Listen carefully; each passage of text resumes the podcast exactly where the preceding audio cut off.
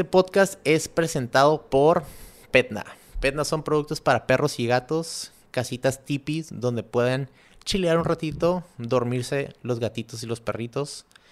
También tienen collares y pecheras hechas de piel y a mano, 100% hechos en México. Si les gustaría comprar uno de estos productos, pueden meterse a petna.com o visitarlos en Fashion Valley. Pues ya, estamos. We're recording. We are live. Yeah. ¿Qué onda, mi gente, mis Border Kids, mi raza de bronce? Ya saben los que están escuchando. Aquí estamos en otro episodio más reciente con su host, Daniel Cuadras. El día de hoy tenemos otro invitado muy especial.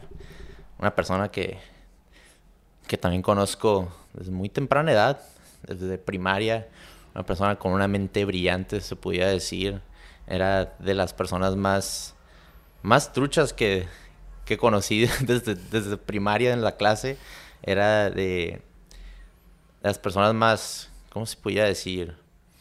Eh, más dedicadas. Eh, siempre siempre, siempre, o sea, si no recuerdo, siempre sacaba dieces, siempre era muy aplicada para la escuela y pues he, visto toda su trayectoria por, por, varios años y también puedo decir que es muy dedicado y muy eh, ambicioso en, en, su, en sus proyectos de, de música, de DJ, de eventos eh, especiales, ¿no? Para desde 15 años hasta eh, tocar en, en, en, bares muy, muy populares aquí en Tijuana, en antros.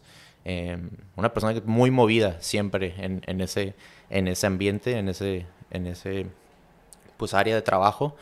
Eh, tenemos aquí a Alan, a.k.a. Gochi Bárcenas. ¿Qué onda, Alan? ¿Qué tal, Dani?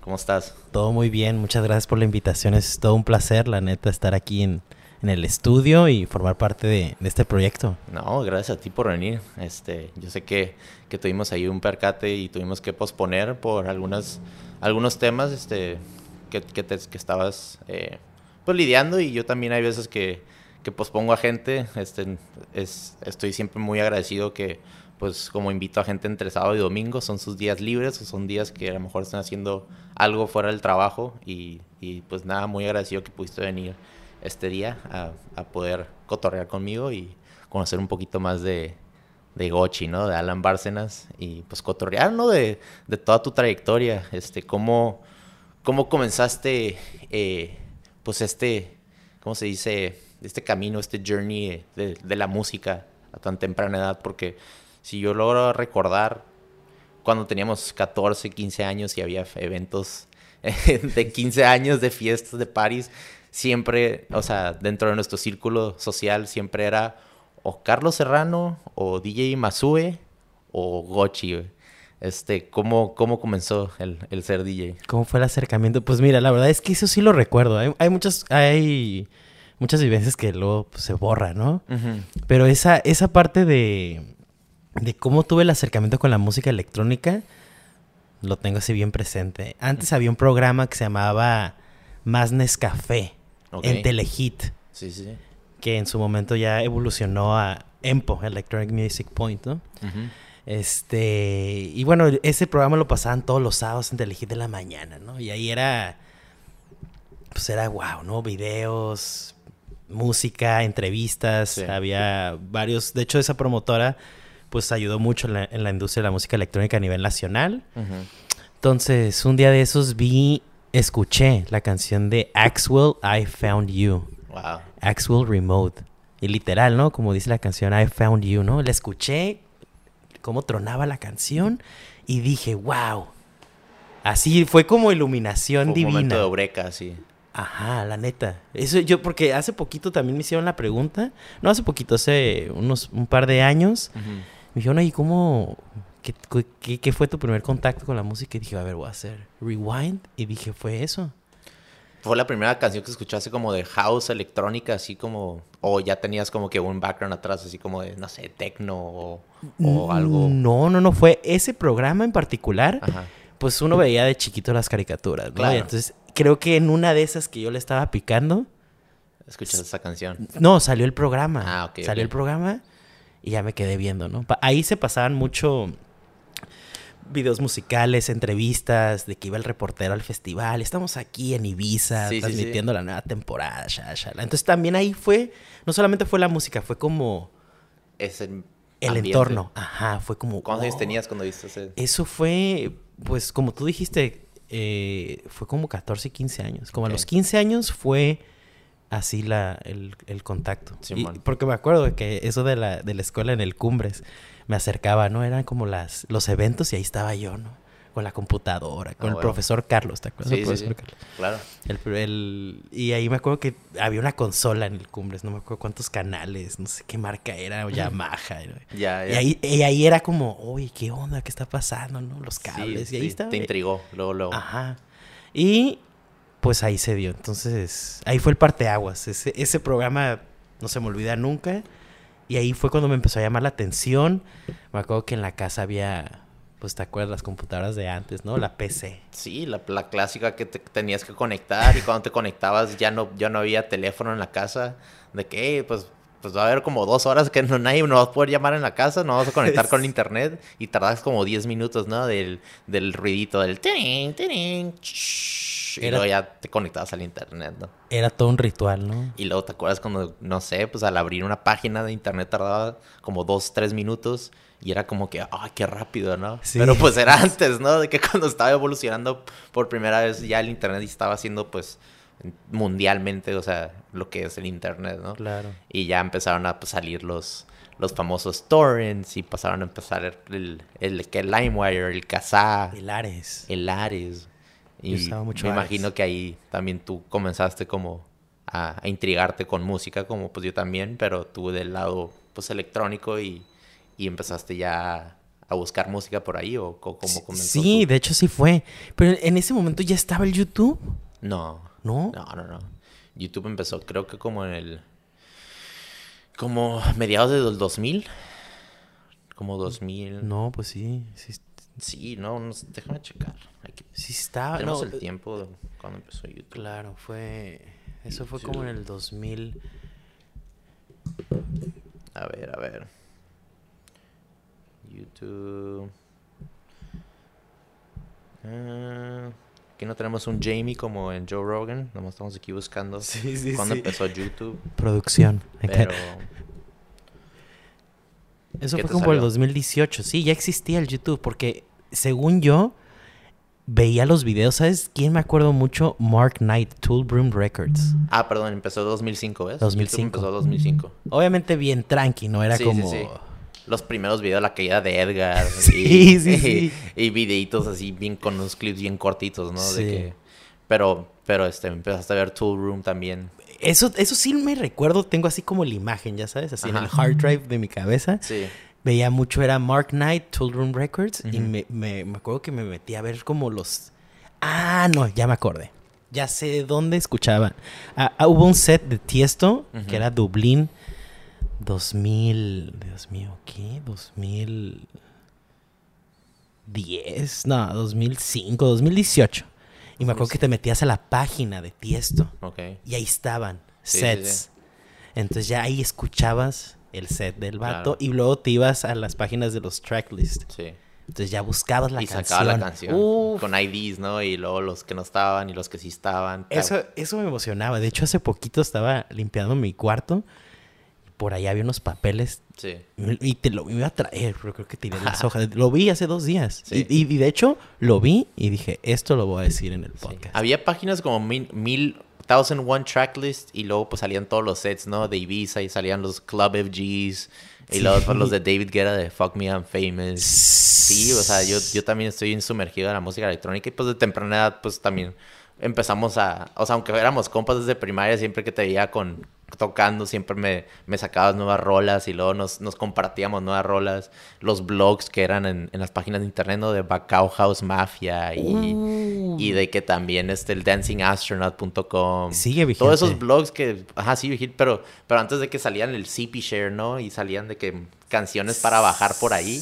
O sea, obviamente sí era ilegal, pero pues todo el mundo estábamos ahí porque pues eran eran principios de internet, ¿no? Donde no había tantos, ¿cómo se dice? Eh, temas legales o nunca, no había licencias donde pues en estas páginas llegaban y, y pues cagaban el palo, los bloqueaban, era como que ya era, era muy libre pues antes, ¿no? Cuando, podías bajar música y la podías quemar a un CD, eh, todo ese tipo de cosas, eh, pues es como que hemos trascendido mucho, ¿no? En el internet, en, en la era digital. Claro. En, en ese tipo de cosas, ¿no? Cuando tú que, o sea, sí, pues me estás diciendo que empezaste a escuchar esta música y viste Found You y todo, pero ¿cuándo fue donde dijiste, güey, estaría perro tocar canciones o tocar, o sea, música a la gente? ¿Cómo, cómo te, te prendió ese foco? Pues mira, fue una transición muy rápida, ¿eh? Por ejemplo, yo al tener ese contacto ya me metí un poquito a investigar, ¿no? ¿Qué era investigar? Te metías a YouTube a ver los videos de los DJs, pero de los que daban los tutoriales del oh, equipo. Okay. Eso así yo aprendí. Yo aprendí viendo el tutorial. Y ahorita cuento la historia. Y luego ya después conocí unas personas en un curso. Y tenían un... Eran los DJs, los residentes del Unite. Se llamaba en la Plaza del Zapato. Ok. Ahorita no, ahorita ya no existe. Como todos los lugares de este país, ya no existen, se les cambia el nombre. Ahí sí era, es por afuera. Ahorita es otro nombre el, bar. Es por, por el lado que está pegado al Mercado Hidalgo. Por ese lado, por la curvita. Ahí estaba. Bueno, yo empecé, no al revés, sino me metí a un curso de música, de producción de música electrónica. Ok, ¿y qué edad tenías en eso? Ahí era 15 años. Empecé, era 14, 15 años, de, de 15 a 16. Ya la tocada empecé como a los 16. Pero ahorita la tocada como tal era más experimentar qué se hace con el aparato.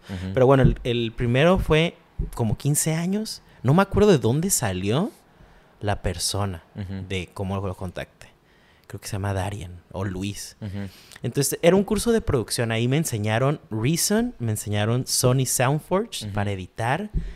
Creo que Sony Vegas para otros, para, para otra cosa. y el Reason. Y el, ah, sí, el Ableton Live. El Ableton. sí, pues el Ableton es como el, como el Logic, ¿no? De, para, para Apple, pero Ableton es para producir música, ¿no? Pues la verdad es que el Ableton está bien bonito para hacer el live, para tocar en vivo y también para producir y para, para la producción. Pero es muy cómodo para hacerlo en vivo. Ya. Está, está, bien bonito, lo puedes todo mapear a un controlador y así. Está sí, está user, user friendly. User friendly. ¿no? Ah, Entonces, eso fue como el contacto, ¿no? Y dije, wow, qué interesante, ¿no? Ver, al, ver el sintetizador digital y así como cosas. Dije, uy, está bien locochón, ¿no? Sí. Ya, y ya después de ese curso, te digo, conocí a estos amigos que ahí me dijo, no, pues nosotros somos, cada quien se presentaba, no, pues yo soy esto, yo soy DJ, residente, yo produzco, yo hago esto, ¿no? yo soy, yo nada más estudio. Y, y, estoy en la escuela, pero pues quiero aprender. Sí, tenía 14, 15, ya estabas todos bien peludos, bien grandes. es que 30 y todo. Sí, no, mi mamá me acompañaba, ¿no? Así de que me dejó, obvio. Era por Palmas, por Avenida Las Palmas. Qué chingón. Al lado de una placita donde está Liste. Sí. Sí, el este Cali, ahí al ladito había una placita y ahí Sí me acuerdo del, del, del, local, estaba abajo, creo. ¿Y tu mamá al, al, llevarte para allá, o sea, sabía lo que, lo que era de música, de DJs y todavía te dijo apoyándote 100% o fue como que, ¿a dónde estamos yendo, Alan? De que, sí, sí, porque puros señores, Sí, sí, sí. como, Puro vato así con audífonos, ¿sabes? ¿Cómo reaccionó, pues, cuando le dijiste, oye, llévame aquí? La neta, no, no sé cómo le dije. La neta, no sé cómo. Pero sí era relacionada a DJ, ¿sabes? Dije, oye, esto es de música, es un curso, quiero aprender, me llama la atención. Y dijo, va, pues sabes que qué mejor que ahorita claro. veas que te gusta, ¿no? Entonces, sí hubo mucho apoyo de mi, de mi familia. Qué chingón. Y siempre lo agradezco, entonces dije, ah, va. Pero igual no sabía. No, no, no. Pues. a, la fecha tampoco, o sea, a veces le explico, ¿no? Mira, es esto. Y dice, ah, ok. sí, sí, dice, ah, ok. sí, sí, sí, sí, No, porque también son cosas bien complicadas, ¿no? Claro. ¿qué, ¿De qué hablas? Al menos que tu familia ven, se dedique a la música. Que todos sean ingenieros de música y, Ajá. y a lo mejor trabajaron en películas con sonido. Ya dicen, oh, no, pues sí. Ya, ya, ya serían otras pláticas, ¿no? Bien, bien así, bien puntuales. Entonces así salió el tema. Eh, conocí a estos amigos. Me dijeron, nosotros somos residentes y ya Oye, yo le dije, oye, yo quiero aprender a tocar, ¿no? De DJ. La neta es que nadie te enseña. Es complicado. Ahorita, la verdad, hay más facilidades, escuelas, cursos, hay bastante. No es que nadie te enseña, sino la verdad es que mucha gente está ocupada y dicen, ay, voy a perder mi tiempo. Luego, la gente a veces no es comprometida. Claro. Entonces la gente, mucha gente dice, no, pues sabes que no voy a perder mi tiempo. Sí, Ellos pues- me decían, ¿sabes qué? Te voy a prestar el antro. Tú ve, ya cuando den las nueve te tienes que ir. Mi papá me acompañaba. Yo tenía ahí 16 años. Ok. Entonces, 15, 16. Pero me decía, no, dan las 8, 8, 9. Vámonos, porque ahorita va a venir reglamentos y te ven, eres menor de edad. Y Sí. ya. Entonces yo nada más iba, quemaba mis CDs en mi casa, Ajá. ya, le apuntabas, ¿no? Así de que... Sí, con el, con el Sharpie le ponías de que house, house mix de... Sí, House De Mix un- 1, ¿no? Ajá. Y luego tenías que copiar dos veces. Claro. Quemarlo dos veces porque si... Porque si se te rayaba o también porque si tenías nada más esa canción y querías mezclar esa canción con la otra canción del CD, pues tenías que copiarlo. Oh. No, yo imprimía, ve, hasta, ya ves, traje hojas sí, y todo. sí. Imprimía, ya sabes, la lista. Uno o dos. Para lo, acordarte. Lo pegaba Sí. en, el, en el CD case. Ahí los tengo todavía. Wow. Sí, porque antes no, como ahorita los Pioneers, CDJs, ya nomás es meter el USB y nomás te sale ya las canciones todas y ya puedes moverle con el scroll y ya contarle y le picas. Pero antes, cuando tú tenías 15, 16 años, eran los CDJs, pero, pero no tenía tanta tecnología todavía. Claro. Entonces era con meter con, con el puro CD y tú acordarte pues cada canción cuál número era. Porque pues si va entrando otra canción y Ya. se te olvida pues el número o la orden, pues... O luego no se quemaba bien y no salían los nombres en el, en el CD player, ¿no? Sí. O a veces algo, ¿no? Sí, Igual sí. uno era nuevo, ¿no? Si apenas estaba aprendiendo a tocar, era como. Apenas estoy aprendiendo a- también a quemar el CD. ¿no? De que un chorro de cosas que tenías que picarle y, y el timing y, y saber cuál canción va a entrar y luego si no, no, no se guardó bien, como dices, pues cuál es la canción, ¿no? Era la canción y no te acuerdas, ¿no? Pues, ¿qué haces, no? Entonces así fue, ¿no? Ya iba al Unite, te digo, eso no se me olvida, Unite Lounge se llamaba. ¿Y ¿no? dónde era eso? ¿En el Plaza del Zapato? En la Plaza del Zapato. Entonces ya. Yo antes de eso veía muchos tutoriales de YouTube. Hay un vato que se llama L, L, L, LA Skins, algo así. Y sigue vigente, ¿eh? Es un. ¿El un- Scenes? L, LA, L Skins, no me acuerdo cómo se llama. Es un, un vato de UK pelón. Y a la fecha sigue haciendo Sigue videos. haciendo. Y él, me acuerdo, veía todos los videos para ver qué era el CD player para ver qué era el play, qué era el cue, qué era el loop, dónde se prendía. Sí. Porque nada más me, va, me, me daban dos horas en el antro. Wow. O sea, tenía que como a primero aprender a usar el aparato. Sí, sí, sí. Ya mezclar, no, ya eso ya Es era, otro. era otra cosa. Era nada más ver, Es otro boleto. eso, ¿no? era otro boleto. Sí, sí, sí. Eso era ver qué hacías Sí. al ponerle play y qué era subirle. El ecualizador, ¿no? Oye, ¿y por qué no suena? O sea, mis amigos sí decían así como una cosa. Nada más como la primera vez me dijeron, mira, así es. Ahí pones el CD Y ya. Cámara. O sea, me voy a bañar, ahorita regreso, ya sabes, así de que... Sí, de que no te enseñaban, pues literal, más te decían lo básico que era, pero hay muchas más cosas detrás de Y me lo acabo de encontrar hace poquito, en... me dio mucho gusto verlo, así al... al- uno de tus como aprendices, se pudiera decir, o alguien que te enseñó. Ah. Sí, que abrió el espacio Sí. para decir, oye, pues va, aquí te apoyo, porque como todo siempre, siempre hay gente que te apoya Claro. y, y listo, ¿no? Y así fue el, el aprendizaje. Ya después eh, salieron el tema de los eventos que dices. Eran tardeadas, tardeadas y 15 años, ¿te acuerdas? Tardeadas de La Paz, Tardeadas del México. Sí, de- del mismo Cumbres. Y ahí ya se... pa- Ahí pues iba con mi equipo. Yo rentaba las bocinas, Sí. las 400.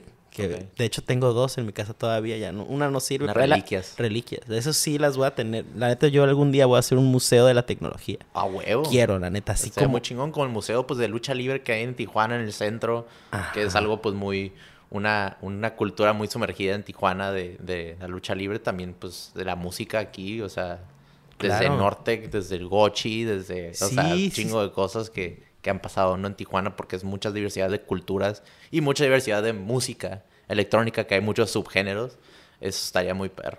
Totalmente. Sí, quiero, la verdad, para las próximas generaciones, por ejemplo, ya los próximos niños van a ver un CD y van a decir, Qué ¿esto es un... ¿Se avienta? O es un frisbee para el perro, ¿o ¿qué? no, ¿y por qué tiene colorcito? Ya sabes. La neta, Sí. yo digo que las como dos generaciones que siguen sí van a ver y decir.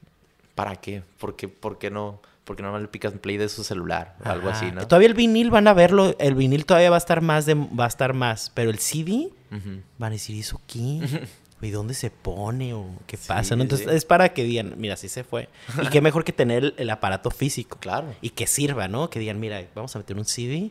y así se reproducía. Sí, lo físico, ¿no? Las cosas físicas, las que están, que están a tu alcance de, de tocar y sentir, porque ya ahorita con la era virtual, digital, o sea, el virtual reality, todo este tipo de cosas es nomás de que nomás es visual y ya no es, pues, tacto, pues. Claro. Entonces cuando tú, pues, un CD tocas o un récord, es como que también es el, el, la nostalgia, ¿no? Del pasado y, y, recordar esos momentos y también enseñarles a las nuevas generaciones, como dices tú, y que nunca se, se le olviden de dónde, pues, de dónde vienen todo, ¿no? Claro. Es la historia, pues, o sea, eso es lo, lo chingón de, de de no nomás la música y, tecnología, pero en sí todo, ¿no? Recordar nuestro pasado y, aprender de cómo hemos trascendido pues todo esto, ¿no? ¿Cómo, ¿Cómo ha evolucionado? Porque del CD venían todos los accesorios, ya sabes, el Walkman y luego para traer el Walkman y... No, el Walkman cuando corrías o lo movías para arriba se, trababa, ya no se escuchaba, ¿no? Del movimiento. sí, sí, sí. Estabas corriendo de que nomás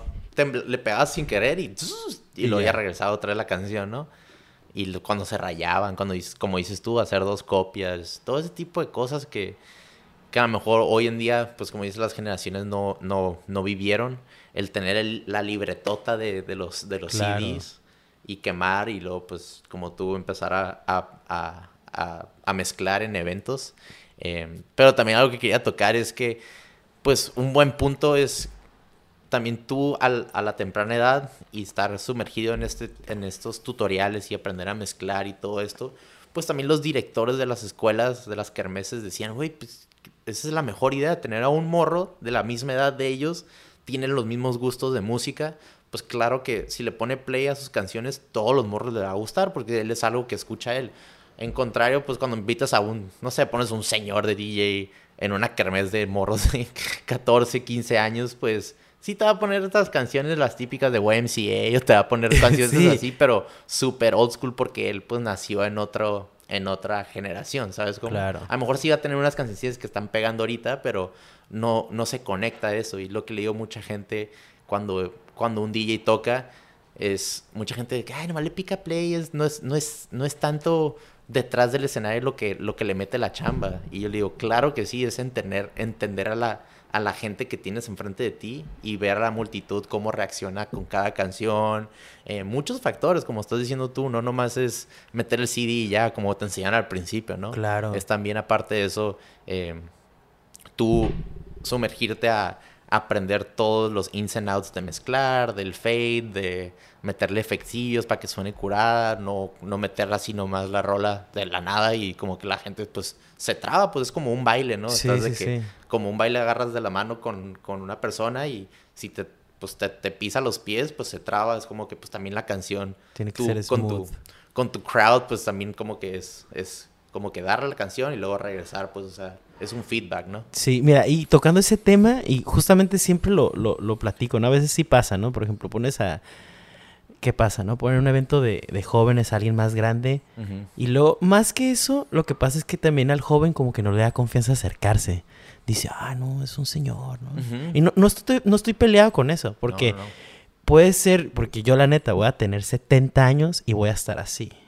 Te lo aseguro. O sea, Claro. yo quiero estar así. Yo ya me mentalicé de que voy a seguirla rompiendo 70, 90, o sea, Sí. tocando. Pero más por eso es qué tan apasionada es la persona por la música. Exactamente. Porque hay personas que nada más bajan las canciones, ah, estas son las, las que están tocando, las del momento, y ya.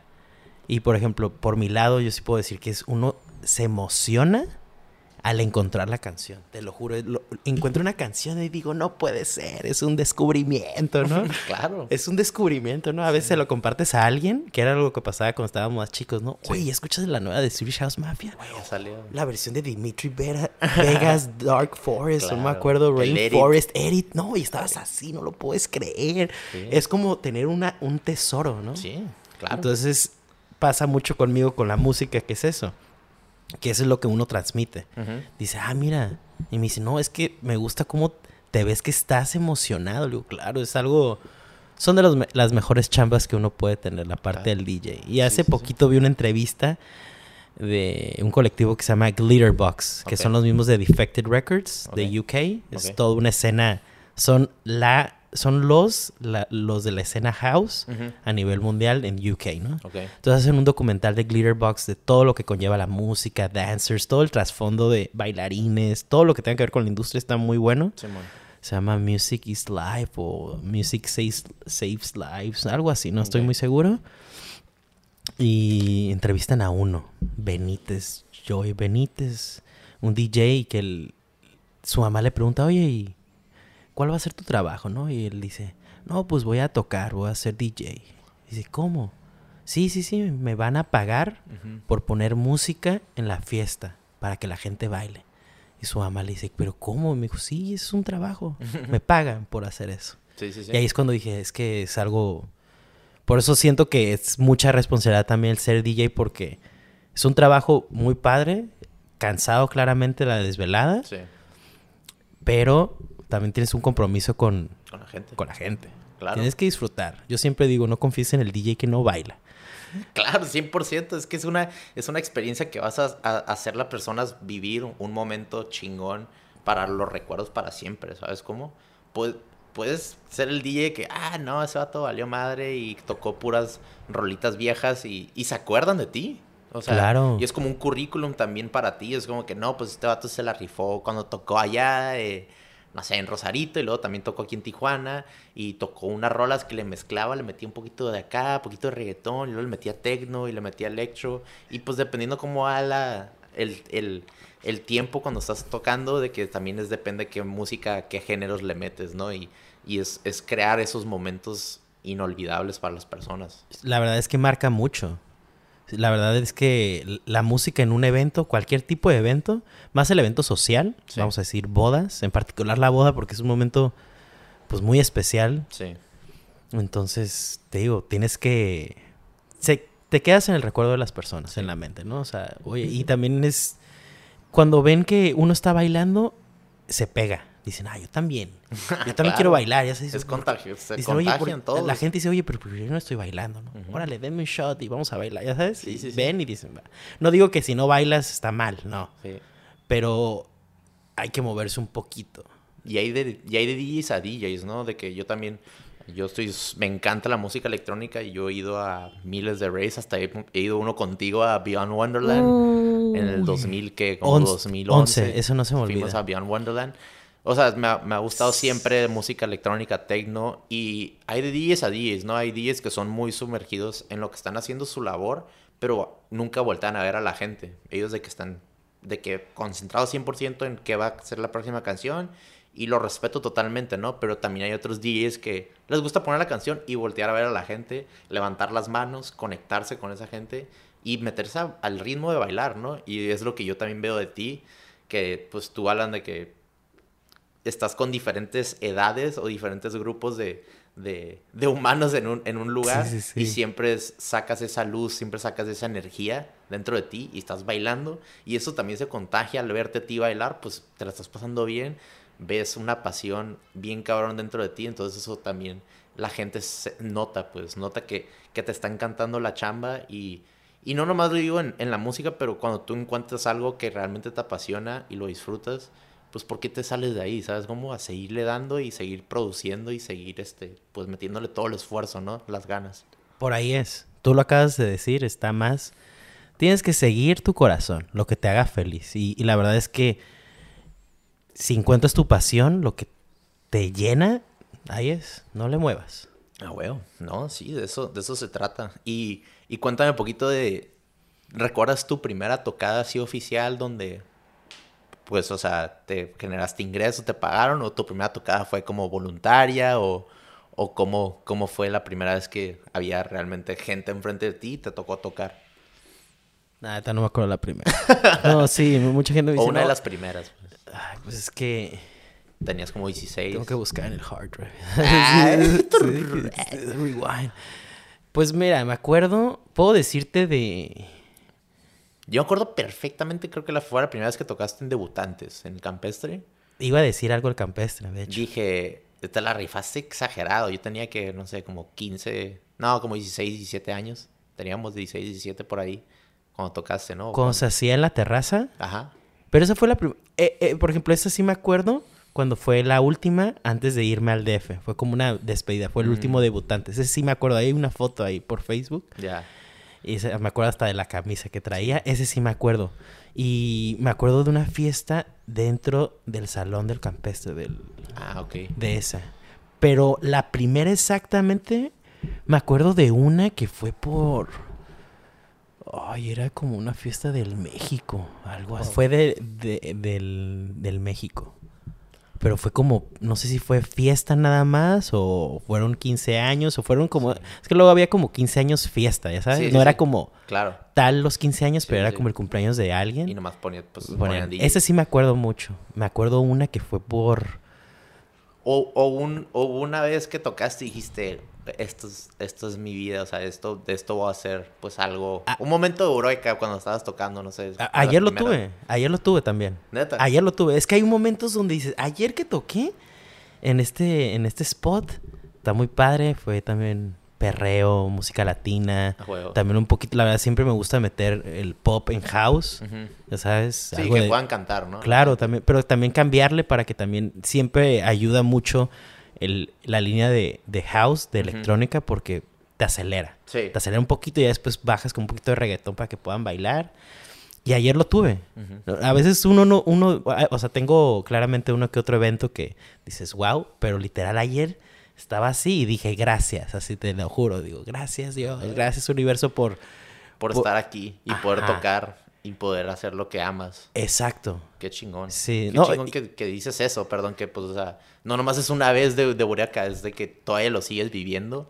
Y eso es, eso es lo bonito de la vida, pues, o sea, la vida es de momentos y de, de hacer cosas chingonas y darte cuenta de eso también hasta ayer, o sea, that's all about, that's what it's all about, man. Sí, Tu- tuve un evento el año pasado que a mí me gustó mucho y me lo preguntaban hace poquito porque toqué en un lugar el- en mi cumpleaños y luego al día siguiente tuve un evento de, de una clienta, de una amiga, Simón. que era una, una temática Tuluminati. Órale, Tulum. Como Tulum Vibes. Ajá, Tulum Vibes, pero bien. Y- Sí, sí, sí. Querían como shamanic house al principio, pero también querían pues un house fresón, Simón. pero también la onda reggaetón y también ya después un poquito de español, ¿no? O sea, no irnos así como muy Al Tulum. sumergirte luego, luego a- Sí, porque también, bueno, en Tulum no mucha gente dice, "No, quiero música de Tulum", digo. En Tulum hay música, de todo. podemos irnos al After Hours Melodic Techno, Sí. muy, muy así festival o podemos algo, o algo más fresco o dentro de la música como Afro House también hay como algo más alegre y algo más dark. Sí. Digamos dark. Yo así les digo porque es ¿Por qué se le dice Afro House? ¿Como por Afrojack o por- no, también podría ser. No, pues con tendencias africanas. Ah, ok. Soniditos. Ya, Ahí se ya, le ya. mete mucha. Y ahorita hay mucho. Y hay muy buenos exponentes. Por ejemplo, Mijangos. Andrés Mijangos, que es pues, de lo top de. de- bueno, es de- él es de Acapulco, pero se movió aquí a Tijuana. Sí. Él es Afro Latin House. Ok. Combina Latin House Music, vocales, o sea, se escuchan los sonidos de percusiones y también le mete toda esta onda africana, soniditos, Órale. Ya sabes, timbales, Sí, sí, uno sí. que otro gritillo, acá uno que otro animalillo, cositas Ah, así huevo. también. Pero también de ahí se, ver- se divide mucho. Y justamente acabo de hacer una presentación para un establecimiento, un lugar, y les hice una explicación, si quieres te la puedo enseñar, para que veas. Sí, sí, sí. Para que veas este... Así como me dijiste, como me presentaste en la escuela que uno era bien dedicado, de que dieces y eso, la verdad es que eso lo, lo transformé en lo que uno se dedica. A huevo. Porque Pues, siempre Se aplica, pues, ¿no? Ajá. Lo que, lo que aprendes y lo, la dedicación, pues, a lo que realmente te inspira, realmente te apasiona, pues, le vas a dar los mismos kilos que era en la escuela, ¿no? Claro, ¿no? Y más así como en la universidad, ¿no? Que yo me dediqué más al tema de estudié negocios internacionales, pero enfocado, a pesar de que iba a la clase de contabilidad y me estaban dando el ejemplo de una empresa de manufactura, yo siempre lo pensaba, dije, ah, pero en el, en el festival o en el evento, ¿cómo aplica, ya sabes? Claro. No, Eso- pues son, son cositas que también, o sea, te vas, te vas dando cuenta en estudiando negocios, en hacer tu propia marca, en hacer tu proyecto, o sea, son los ins and outs de un negocio. Pues no nomás es, no necesariamente es nomás tocar música, también tienes que saber que es un negocio y tienes como saber cómo venderte, ¿no? Claro, Ese eso tipo es... de cosas. Sí, y eh, por ejemplo ahí pues era un enfoque, lleva más al tema como, inter- no internacional, pero iba más dedicado al, al tema empresarial, ¿no? Me gustaba mucho el tema de mercadotecnia, eso siempre... Mercadotecnia, publicidad, comunicación, todo lo que tenga que ver creativo, de hecho es como un- una subdivisión de trayectoria que ahorita explicamos, es fiestas creativas. Ya. No dejarlo en una fiesta plana, sino X. O bueno, meterle- una, una pues metódica, así es como que poner un poquito de tu sabor, ponerle un poquito de... Agre- romper ese cuadro, pues, ¿no? Claro, agregar elementos que cambian y dicen, wow, como lo que decías, para que la gente dice, diga, wow, qué buena fiesta. ¿Te acuerdas cuando hubo este show, cuando pasó esto? Y, y me gusta mucho que sea muy sincronizado, que la música tenga que ver Claro. incluso con la mixología, ya sabes. Que haya, no sé, a lo mejor hay una canción que es la canción de la fiesta y así se llama el trago. Ya. O viceversa, ¿no? Una canción dice, un ejemplo, fuego y en ese momento salen las flamas. Pff, Ya, ya, ya sabes, Ah, así que sea... Sí, que sea toda una experiencia, pues. Que, que se acuerde la gente. Claro. De ello. De no nomás que sea, ah, pues sí, estuvo suave la música. Y ya. No, güey. Es Gochi. Y puso, puso visuales chingones. Y puso este poquito de todo. Poquitos de géneros de todo. Y pues, o sea, te, te recuerda por siempre. Y, y luego ahí te llegan a recomendar para otros eventos, ¿no? Claro, y la, la gente la verdad es que ya pide más. La, la- la gente ya busca una experiencia completa. Ya no... Después de haber vivido esta pandemia, Simón. la gente ya no se conforma, creo yo, con poquito. Es como... Ahora ya valoran la convivencia. Su tiempo, ¿no? Dices, esta puede ser la última fiesta y puede haber otro lockdown y... Entonces ahora dicen, si voy a ir a un evento, que ahora la gente también, mucha gente dice, ya no salgo tanto, o salgo, unos sí y otros no, pero a veces dicen, ya mis salidas van a ser a lo mejor más selectivas, ¿no? Pero cuando sí. vayas a ese evento, que sea un evento que diga, wow, Sí. una boda que marque la historia, ¿no? Que digas, mira, te quiero enseñar la presentación. Sí, no- nomás para agregar pues un poquito de lo que estabas diciendo, pues sí, Sí. yo también en la pandemia, pues es, es empezar a valorar el, el, el estar aquí, ¿no? El estar presente y, y disfrutarlo con tus, con tu gente. Y pues, o sea, nomás estamos aquí en un instante, entonces más vale divertirte y disfrutar el momento que estar de amargueta ser encerrado a tu casa, no hablando con nadie. O sea, de vez en cuando es... eh, se necesita eso, ¿no? De que nomás viendo Netflix o estar en tu casa pensando Claro. en cosas, meditando tú solo, pero pues también es el disfrutar los momentos con, con tus seres queridos, ¿no? Claro. Ahí no podemos mencionar el lugar porque pues... Ah, ok. Por... Pero por ejemplo, ahí se hizo una explicación de, un, de los géneros. Ahorita que me, eh, me preguntaste qué era este Afro House, Sí, de sí, dónde sí. viene, entonces es una explicación un poquito más Órale, sencilla dirigida a una persona que no está tan especializada en la música, explicándole, oye, esto es el, esta es la propuesta de diseño musical para tu establecimiento. Sí. Yo te sugiero eh, integrar este tipo de géneros para darle una variedad. Entonces se hizo una presentación explicando cada género, ¿no? Incluso se le ponía, ahí ves uno que le puse Energetic Disco House, que no existe el subgénero así, ¿no? Tú Es, lo estás haciendo, pues, a tu... es- es Disco House, pero con un nuevo sonidito que, que se maneja. Entonces Sí. es como Double Energy. Fresaguetón, está suave ese nombre, ¿eh? Está padre. Pero porque, o sea, de que como rolillas de fresones, así como Luis Miguel y luego no, no. o... Hay mucho... Pues es que también entra en la división de pop. Es, Mm, Por ejemplo, hay una que se llama. ¿Has escuchado la de Mónaco? De Lagos en Mónaco. Con No. Danny Ocean. No. O La Luz, el sol, ¿o ¿esa es la rola o no? No. Sí, sí, sí. La- La el luz, vino eh. barato. Eh, Na, na, bueno, na. No. es esa. Como tiroteo. ¿Has escuchado tiroteo?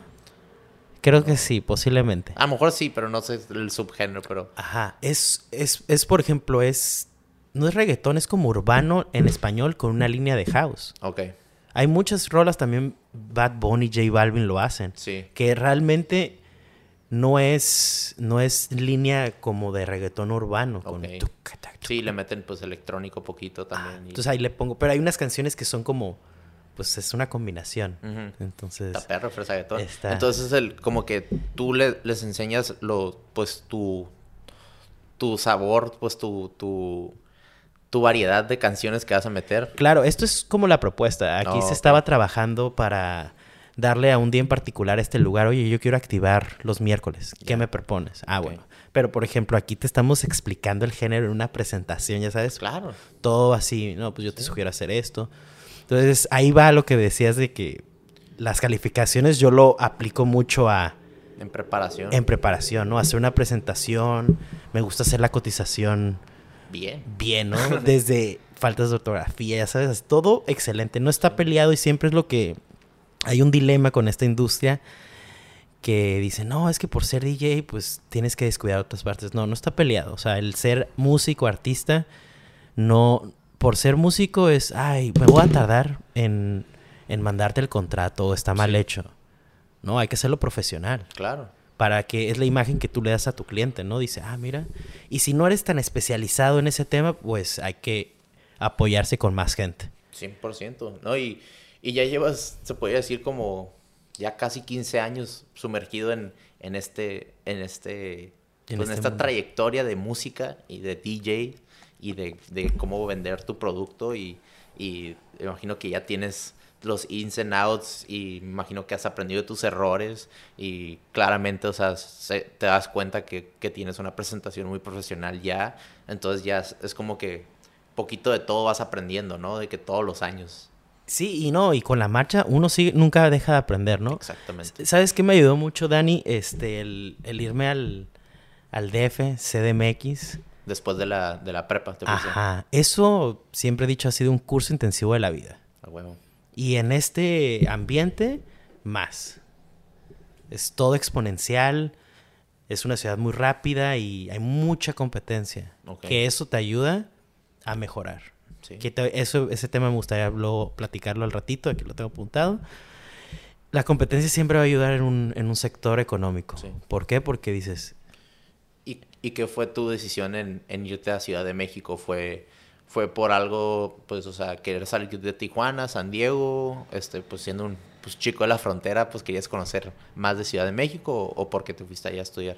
Pues yo creo porque quería conocer algo diferente. Ah, la, la, verdad fue, este, me dio una beca y dije, ¿sabes qué? Y yo sí lo di, me acuerdo que se lo dije a mi mamá, yo sí me quiero ir. Me acuerdo que se me acercó, porque me acuerdo que en el cumbre te decían, oye, pues te vamos a dar la beca, pero, este, si la quieres o no la quieres.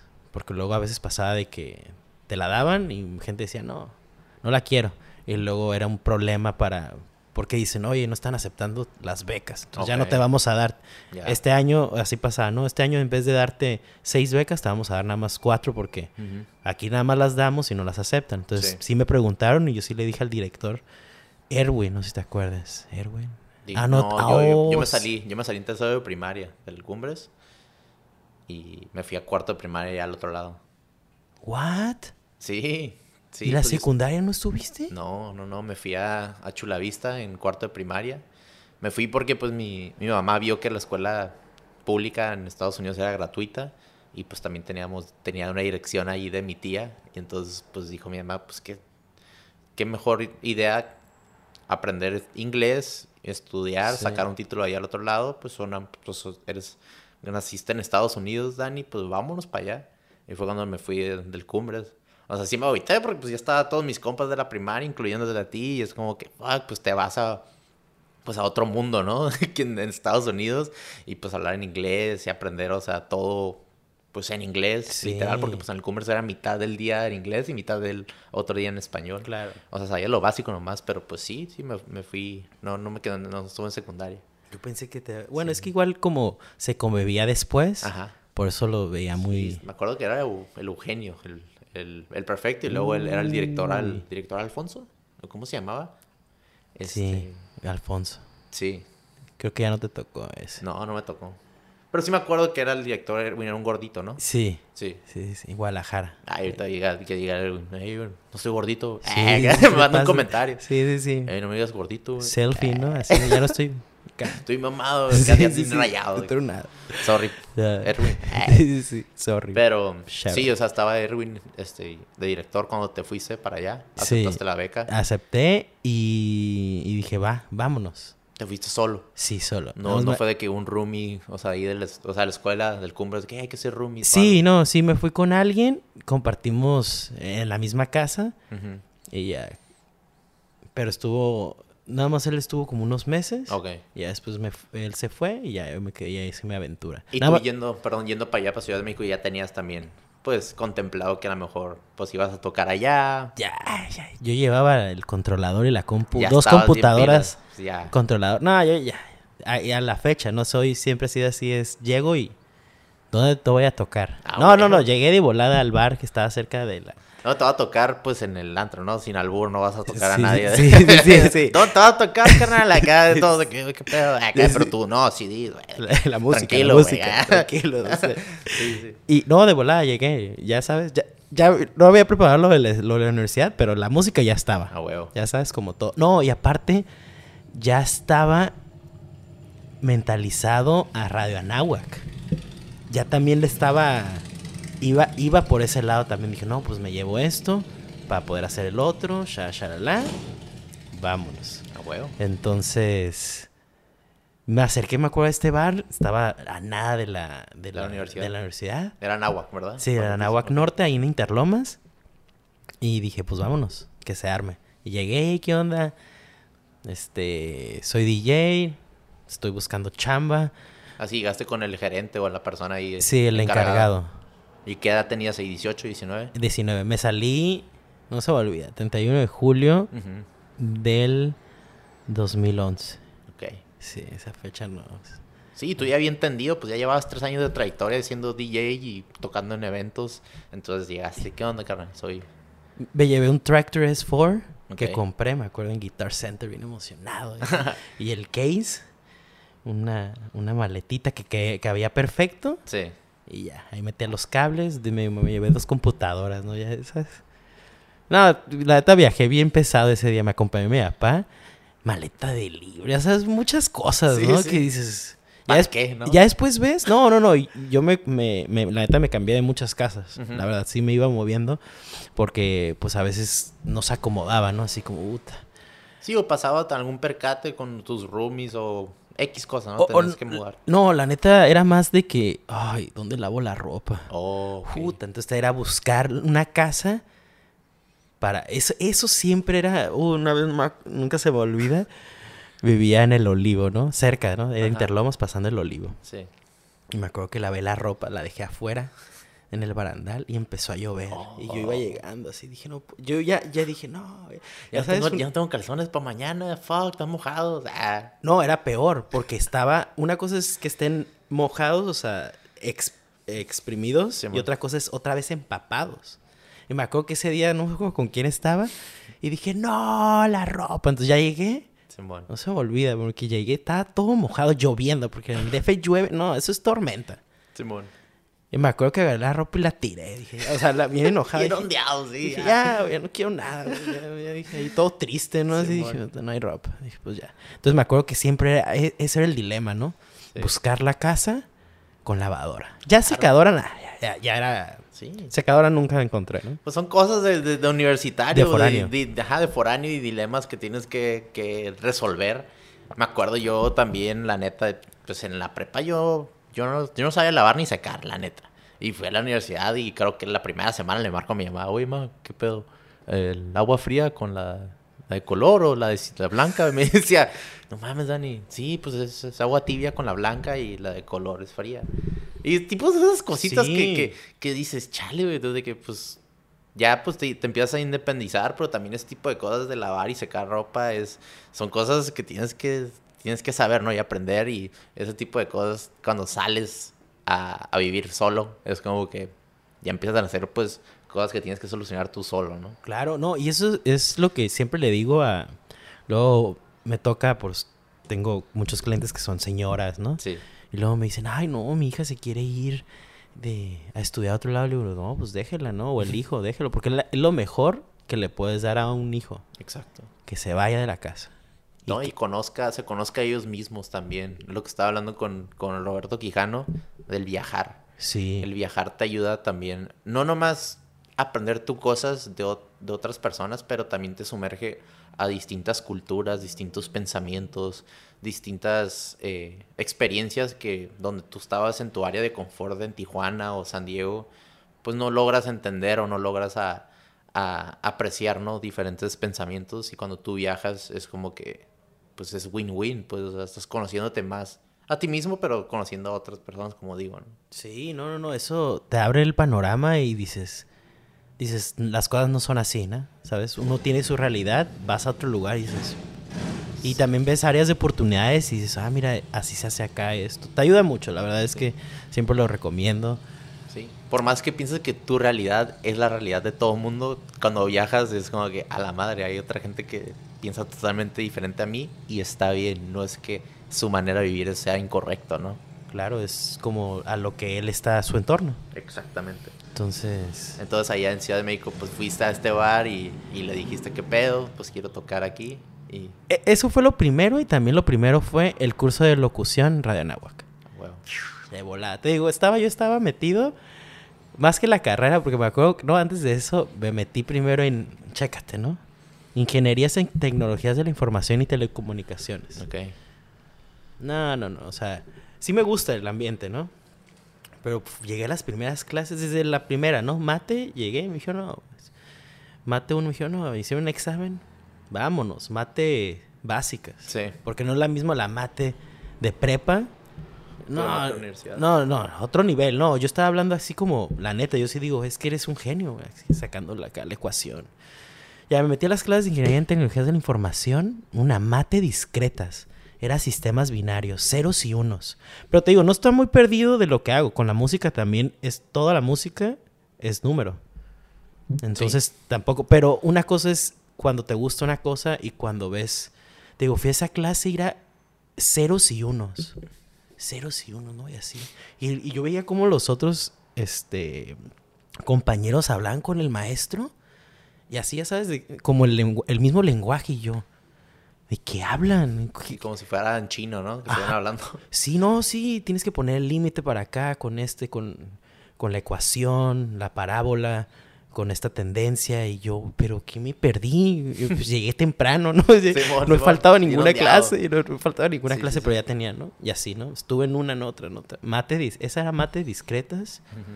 Y otra, ¿no? Donde un profesor de ingeniería, me acuerdo, no se me olvida, la típica afirmación que te dicen, 2 más 2 no es 4. Y ya sacan toda la explicación y así. Y dije, no, bro. Yo, yo llegué y les dije, mira, a mis compañeros, yo la neta, yo les ayudo a vender el circuito, si quieren. Porque no, no, aquí no puedo aportar nada, no, no hay ni por dónde. Entonces estuve en una disyuntiva si era o comunicación o negocios. ¿no? Entonces ahí vas. ¿Qué va a pasar? No, no vi nervioso, ¿no? Ya uno va con un plan y dices, ya cambió todo. Y ya decidí. La neta es que me decían, no, vete por, por negocios, que los números. Y yo, cuando realmente mi tendencia era más comunicación, mercadotecnia, creatividad, Claro. producción, video, toda esa parte, ¿no? Pero había una parte de mí que decía, no, no, no, los números y que, ya sabes. Ya me fui por esa parte, que la verdad ahorita agradezco, porque pues también me gusta, ¿no? Todo el tema económico, es muy bueno tener esa, ese, ese background, y más que tener el background es entender cómo la gente de ese medio lo ve, para yo posiblemente luego vendérselos. Por ejemplo, yo como comunicólogo lo voy a vender como comunicólogo. Pero yo al entender el tema de finanzas, economía, sé cómo va, piensan y digo, ah, entonces se lo voy a vender por su lado. Porque si yo le digo unas cosas de creatividad y a decir, ok, muy bonito, pero ¿cuánto me cuesta? Sí. Entonces hay que meter esa parte financiera. Entonces es, es un una conjunción. Claro. Entonces fue toda una travesía, la verdad, en la universidad. Eso, la verdad, a mí, a mí me, me costó, era el proceso de autodescubrimiento. La verdad es que en Tijuana, aquí en la prepa, en secundaria, no, no hubo tiempo para eso, porque era estudiar, trabajar Cambiar. y tocar, ¿no? También trabajaba, te digo, eso ya no te tocó a ti, porque pues no estabas, ¿no? Pero empecé en la secundaria, asistente de recursos humanos en una empresa. Entonces también hacía eso, ¿no? Era la escuela, me iba, ya, entraba a, a la oficina de 2 a 8 o era de... Así, ¿no? Era un horario... Era part-time, pues. Pero pues estabas trabajando aparte de estar en el, en el estudiando y aparte también hacías tu, tus mezclas de DJ, ¿no? Y, ajá, y luego el fin de semana, órale, vámonos, cámbiate y vámonos a tocar el evento. Y a la fecha es así, la neta, la vida sigue siendo igual, sigue siendo igual. O sea, eh, uno piensa que por el tema del DJ dicen, ah, pues nada más trabaja los dos fines de semana. No, de hecho yo hago también la semana completa, la semana completa más el fin de semana. O sea, más de la preparación musical es hay que atender clientes, citas, hay que ir a ver el scouting del lugar, el salón donde es, ah, ok, vamos a medir, vamos a ver dónde vamos a poner las luces, hablar al cliente, darle seguimiento al cliente. Voy a hacer mucha referencia a la boda porque en la boda es un evento donde se maneja mucho seguimiento, ¿no? Hay que hablar con el cliente, oye, qué música, qué no quieres, todo ese tema. Y eso más, pues bueno, vamos a ir a tomar fotos. Fotos para la sesión, para el, para el evento, para el photoshooting. Hay que ir a comprar la ropa para escoger el outfit. Hay que hacer, y te digo, y todos los pendientes de la vida del adulto, aparte de eso, aparte ¿no? de tu vida personal. aparte de la vida. ¿Cómo balancear todo? Sí. Y es cosas detrás del telón que no ve mucha gente, que nomás dice, ay, pues nomás le picó play el DJ, pero no sabe toda, toda tu vida y aparte todo el, el empeño que haces.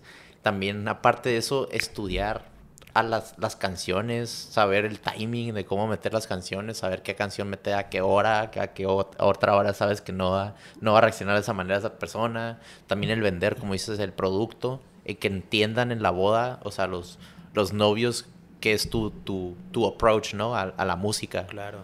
Este, también el saber, pues, o sea, interactuar, crear relaciones, el que entiendan también tu, tu punto y también ellos entiendan su punto y llegar a un punto medio, ¿no?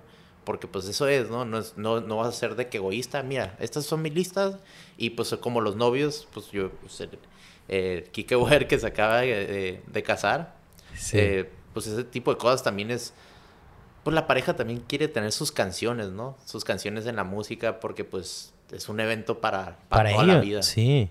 Pero al mismo tiempo, como tú dices, es, es también saber cómo llegar a esas personas, ¿no? Tener un plan antes de y enseñarles un brochure, lo que tienen, lo que tú presentas, para que ellos entiendan también de dónde, de dónde vienes, ¿no? Por ejemplo, tocando ese tema, siempre yo lo manejo como pues música personalizada, ¿no? Siempre le digo a los nuevos, ¿sabes qué? ¿A ti qué te gusta? No, pues a mí me gusta esto. Y también hay que preguntarle qué le gustan a tus invitados. ¿No? ¿Qué tal si no dicen, a mí me gusta Psytrance, ¿no? Puro, puro Mel- infected mushroom. Ajá, Infected Melodic Techno. Digo, va, está bien, pero si vas a llevar a la gente. O sea, porque si no, ahí se me va a hacer la guerra, Sí. ¿no? Va a llegar la tía a decir, ¿qué es esto? esto, y Por- pon el otro, Exacto, exacto. Entonces, siempre hay que pensar en, en todo el en trasfondo de los invitados. Yo siempre pregunto música personalizada. Otra pregunta que hago es, ¿qué no quieres escuchar? Eso es bien clave. ¿Qué no quieres? A veces empiezo con esa. ¿Qué no quieres escuchar? Porque a veces pasa, ¿no? Hay canciones que me dicen, esta canción no la pongas porque me recuerda a mi ex. sí. Así. O esta me recuerda un mal momento. Entonces, ya sabes, tengo mi lista de que, ¿sabes que Esta está vetada. O La, es- mus- la música es muy poderosa, perdón que te interrumpa, No, sí, pero o sea, de que una canción te, te llega literal al recuerdo exactamente donde estabas, cómo olía la persona o cómo olía el lugar, eh, quién estaba ahí, o sea, te puede llegar así de que se te prende el foco y sí, como dices tú. activar las emociones, ¿no? Y, y- 100%. ay, entonces así pasa, ¿no? Algo que también manejo mucho es que me digan los novios, oye, a veces le digo, compárteme una lista de tu Spotify de lo que escuchas a diario.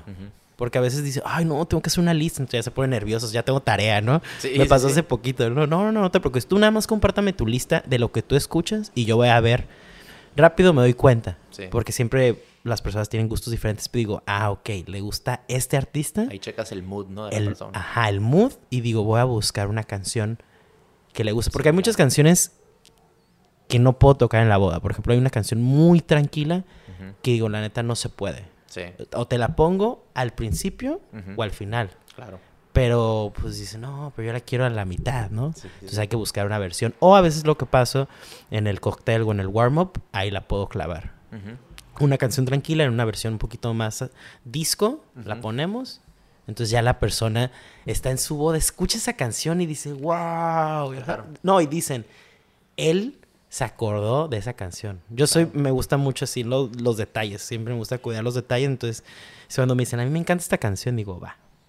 Ya por ese, a mí también me encanta, ¿sabes? Me tiene que gustar. Ya la escucho y digo, va, le damos por esa. Sí. Entonces, no, y también te voy, a, te voy a decir una pregunta pues más deep. Eh, échala, tú échala. eres tú eres una persona muy dedicada y, y, o sea sumergida a lo que haces y desde, desde temprana edad pues ya eres muy aplicado en, en la escuela eres muy aplicado en la chamba Eh, ¿de, de dónde sacó, sacaste esa inspiración a, a ser tan dedicado? ¿Podría decir que es, es de, tu, de tus papás o de un familiar? ¿Tu mamá? Estricto. Tu mamá desde, desde chiquito Desde siempre veías que era muy... No, muy- era, córrele. De aquí clases de inglés, de aquí esto, el otro. Que, que te digo que era a lo que retomaba de que luego no hubo tiempo en Tijuana para, para conocerse uno porque era, exacto, a temprana edad, ¿no? O sea, vete a clases de esto, vete a clases de otro, ¿no? Por ejemplo, ahí, y, y se lo dije hace poquito, que estaba haciendo como una exposición con alguien, que por ejemplo a mucha gente le cuesta hablar en público, ¿no? Sí. Bien, cabrón. Ajá, bien. sí, ¿no? Un pánico, ¿no? Sí. Eh, Y a mí, o sea, hay un punto donde te, obviamente te pones nervioso, ¿no? Sí. Pero una vez ya que lo dominas, ya, es- depende, ¿no? Del, del foro del lugar, ¿no? A mí me gusta dar mucho la presentación, ¿no? O sea, yo me siento con las personas, oye, vamos, quiero planear un festival, quiero planear esto para mi restaurante, para mi antro, para eso, entonces tengo que platicar y... Claro. Y agradezco mucho a mi mamá porque ella me metía mucho al tema de oratoria. ¿Te acuerdas que ganaba los concursos de oratoria? Sí, que poesía. ganabas las clases públicas también. Las clases públicas. Hubo una donde creo que estábamos. Hay una foto por. Ahí tengo unas fotos que te las voy a mandar. Que salías tú. Salíamos todos. Ya Sí, yo nunca que- llegué a ganar, pero sí, siempre estaba como en, o en, en los primeros cinco y luego ya como que al último me quedaba pues ahí, ¿no? De que nunca llegaba primero o segundo. O sí, sí llegaba, pero, pero haz de cuenta que ya me bajaban y pues valía madre, ¿no? Ah, es que la neta, ese era, era como suerte la casa. Y también es el nervio, ¿no? Es como. Sí, estás con tus papás ahí, todo el mundo viéndote la presión y es como que tienes, tienes que, ¿cuántos años teníamos? Teníamos 10 años, son, La neta sí estaba rudo, ¿ah? o sea, 10, 11 años y esa presión de que mientras están preguntando una, una, una pregunta pues académica y están tus papás ahí viéndote de que te la vas a aprender, cabrón. Sí, te la si no, no vas a aprendiste". salir, ¿eh? Ya sabes, Simón, te, lo- y- te voy a quitar el Y es una presión y luego me acuerdo que literal nos ponían de que el, eh, en, en orden, pues, de que el, el que tenía el mejor promedio hasta el promedio más bajo.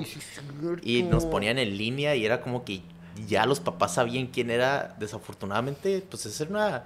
Eso pueden crea- crear, crear traumas, ese tipo de cosas, ¿no? De que quién, quién era el más burro de la clase y quién era el más inteligente, ¿no? Y luego ya empieza así la clase pública, de que si tú respondías mal, la primera pregunta te bajaban, ¿no? Te bajaban un, un nivel o te bajaban hasta abajo, de que porque pues a lo mejor el primero no se la supo, el segundo tampoco, y si tú eras el tercero, Uy, luego subía. y tú subías a, primer, a la primera posición.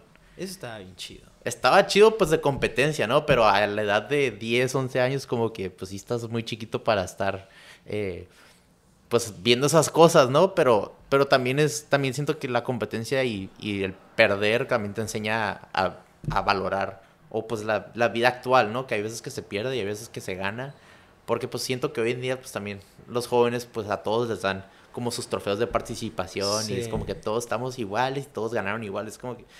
Y no, en la vida también cuando chambeas es que hay veces que no te vas, te va a conseguir ese gig de DJ o a lo mejor pasó algo y es como que pues no vas a generar ingreso, pero pues está bien, se aprende de una lección o un día que tocaste mal y se cagó, pero pues o sea, pues, eso no te va, te va a parar a, a seguir pues produciendo, seguir chambeando en lo que estás haciendo, ¿no? Pero pues sí, eso de la clase pública está como que está tripeado, ¿no? Está tripeado, pero ahorita que lo dices, no está mal, pero el enfoque sí podemos darle diferente. Por ejemplo, se tuvo que haber hecho un feedback después de la, de la clase Sí, pública como un cuestionario, ¿no? de eso. e- El diálogo, siempre, y de hecho se lo vi a un youtuber, siempre le invita a la conversación, el diálogo, oye, ¿tú cómo te sentiste? Ahorita que acabas de decir eso, creo que la, al, al otro le causa un, un trauma, pero ¿qué tal si lo hubiéramos visto como, oye, estás enfrente de gente? Ajá. Eso estás dominando. Sí. Le dices, estás dominando, estás contestando Sí. bien, estás bien nervioso porque está tus papás, está el papá, de- el amigo de tu El papá, compa, sí. el compa, sí, el abuelito y y así. Y eso hay que decir, hey, ya los pudiste manejar. Sí, No ganaste, pero ya desarrollaste esta habilidad, exacto. que está bien. Y mira, y ahorita retomando eso de las clases, yo la neta en la universidad, yo me dediqué la neta a descubrir lo que me gustaba. Así de aplicado, no, era, fue inverso. Tuve mi época de, a- la verdad yo me consideraba más aplicado, Sí. porque mi mamá era, órale, dale, dale, que la neta lo agradezco. Por Sí. ejemplo, en ortografía yo sí soy traumado con la ortografía, ¿sabes? A mí- Acento. yo también, mi canijo, más en inglés, porque pues me, me fui tan temprana, pero siempre a veces me da tic cuando gente no puede deletrear algo y es como que... No, no, no. Y, y eso te digo, no está peleado. Retomamos como lo que te decía el DJ. No está peleado el que por ser DJ no puedes hacer una buena presentación, ¿no? Es, eh, si tú eres ingeniero y, y escribes mal, Sí. o sea, no está peleado. Y no puedes decir, ah, es que soy, un ejemplo, soy doctor, por eso no, no escribo, no, porque es comunicación. Claro. Entre mejor lo escribas, imagínate una persona que está aprendiendo el idioma y le pones esas faltas de ortografía, dices, "Puf, ya sabes, ya sabes, Claro. no, si apenas entiendo el idioma y luego me pones así, dices, Sí. Son como garabatos, ¿no? No entiendes lo que estás diciendo. y el español es un lenguaje muy bonito Pues, formal. y ¿no? bien complejo. Sí, La sí, neta, sí. El, el idioma español es, Sí. es complicado. El que lo sabe usar, el que lo sabe manejar, mis respetos, la Sí. neta. No, bien cabrón. Y como dices tú, la, la comunicación es todo. No, no, no hacen negocios, pero también al, al, al crear varios puntos, ideologías, perspectivas de la vida. Si tú no lo comunicas, como lo que estamos haciendo ahorita, dialogando, o sea, tener una conversación, pues nunca, nunca va a llegar a, gente que, que a lo mejor tiene las mismas ideas, pero no sabe cómo formularlas en palabras. Entonces, eh, en lo que sea que hagas, es, es comunicación es, es la clave.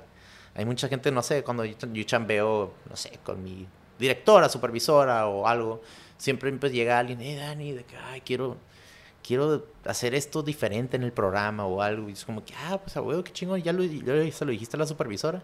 Ay, no, pues me da miedo qué va a decir. Y yo, eso es tu mente ya nomás limitándote o bloqueándote, no ha pasado. Nomás está en tu mente creándote un panorama muy feo.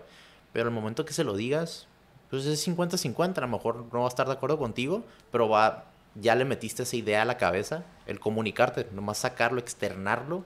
Eso ayuda mucho y hacemos un mundo mejor, ¿no? El comunicarse con las personas y aceptar opiniones. Y aunque estemos muy polarizados hoy en día, desafortunadamente por las redes sociales o, o noticias o X, Y cosas, eh, siento que al hablar las cosas se entienden mejor las personas, ¿no? Claro, y también, mira, ahorita que acabas de decir eso, yo también sí entiendo a las personas que dicen, ay, no lo voy a comunicar, porque vio que le pasó con un compañero. Sí. Es que también, que no debería ser así, ¿no?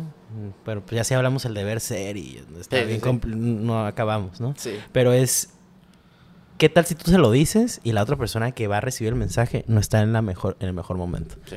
Entonces, ¿tú qué pasa? Es, se lo dices, dices, no sirve de nada, ya no voy a decir nada. ¿Por qué no? Dices, hay que un poquito de analizar. ¿Qué tal si la otra persona, el gerente, la acaban de decir, oye, necesitamos aumentar la producción 5%, no sé cómo.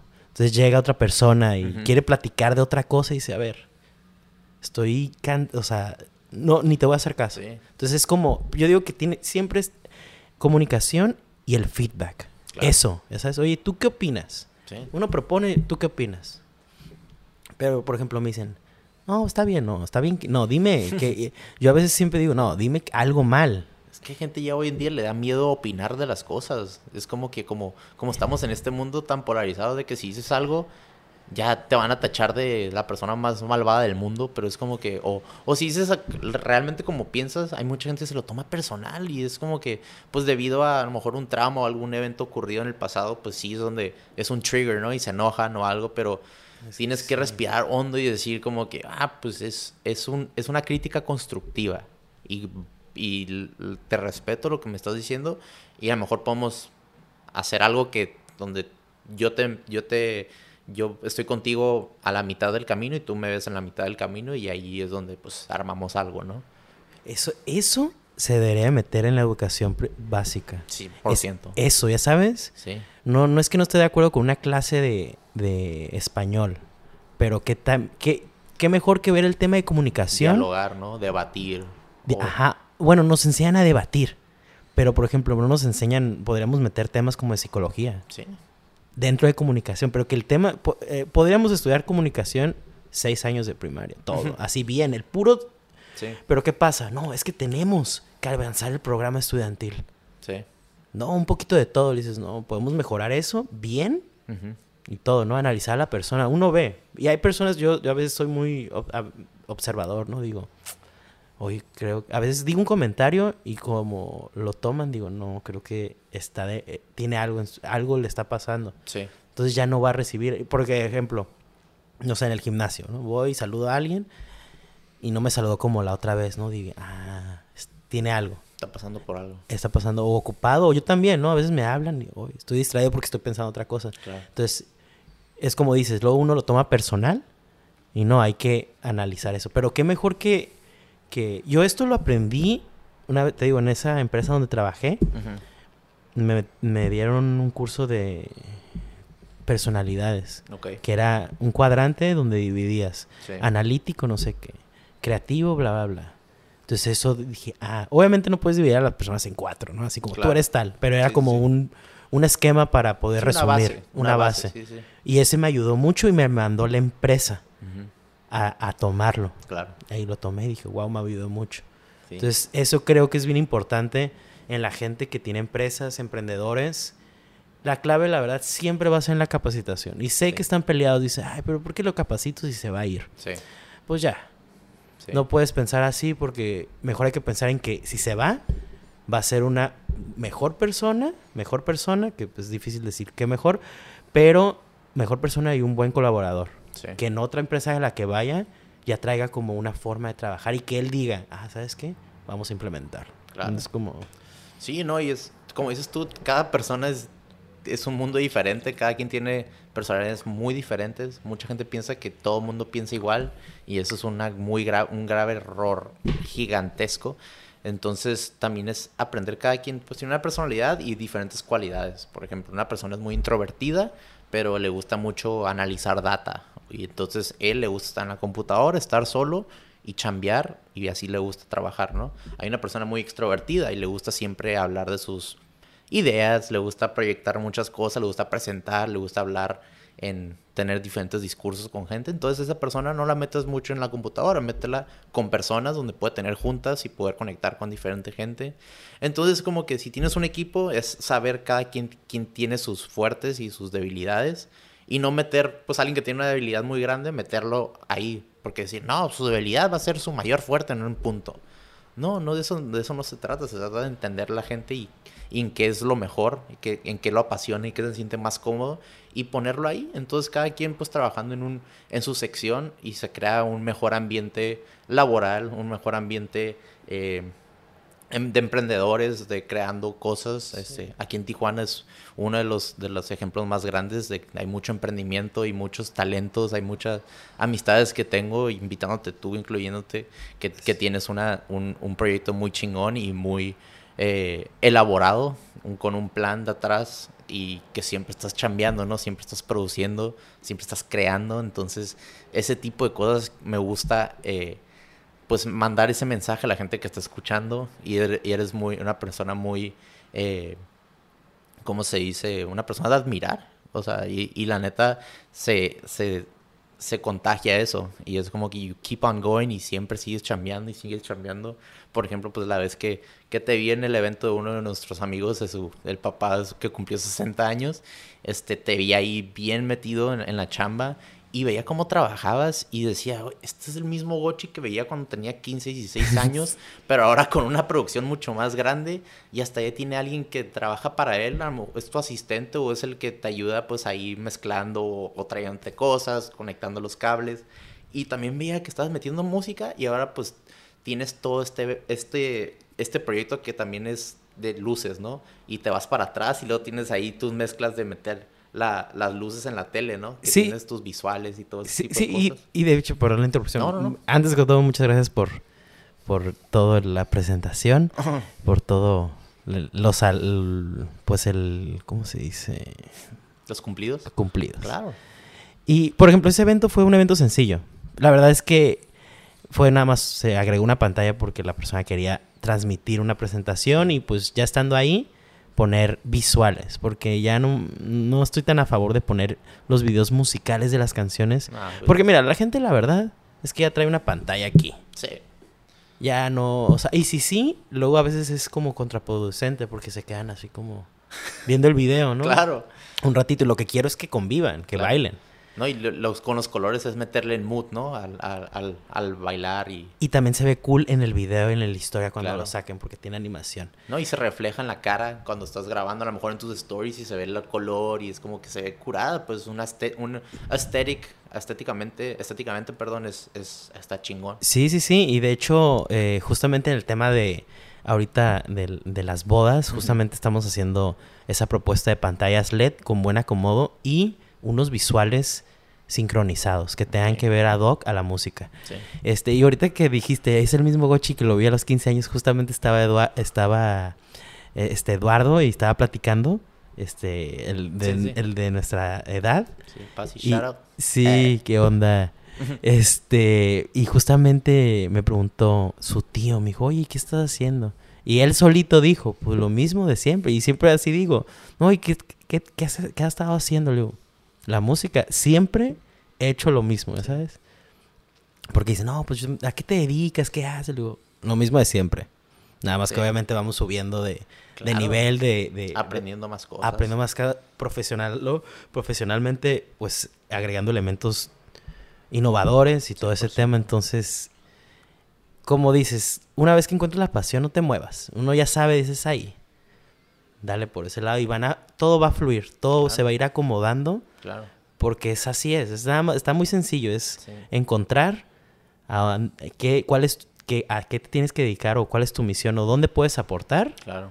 y el universo te lo va a dar. Va a decir, acá esto, esto, esto, esto y vámonos. Sí, luego, y me encantan también las interacciones que tienes con, con, con, los, con los fans cuando están escuchando música, de que hay, un, hay unos señores o hay gente que nomás se quiere meter a, a tocar las tornas porque es el es lo cool, ¿no? De que, Sí. de que grabar story cuando estás poniéndote los audífonos y la clásica, ay, quiero ponerme los audífonos y moverle poquito y como si estuviera mezclando para la gente que no sabe mezclar, se ve curada, ¿no? Sí. Y, y me encanta tu actitud en ese, en ese, en ese entorno, porque tú puedes ser muy disciplinado y que no, hay gente que, que literal no se mete a las tornas porque pues es respeto a la música y pero a ti te gusta pues conectar con la gente porque sabes que es una buena vibra y, y o sea, están en el ambiente y, y dices, adelante, sí, póntelos y darle así, aunque se va a escuchar un poquito mal el, el scratch a la, a la canción, no hay pedo, o sea, de eso se trata, de que tengan buenas experiencias, ¿no? La gente. Claro, no, que tengan, que tengan un acercamiento. De Sí. hecho, iba a tocar ese punto ahorita con, con eso del DJ. Sí. La verdad es que la gente quiere conocer, ¿no? Obviamente depende del evento. Claro. Cuando es algo muy sencillo, digo, ay, no hay problema, ¿no? Cuando es algo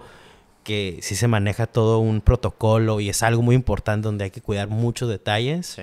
pues obviamente pues no se puede, ¿no? Sí, sí. Este, ahorita que dices eso, por ejemplo, yo siempre he pensado que deben de dar clases de DJ en la escuela. En lo- eh, todo es en, lo, en la educación básica.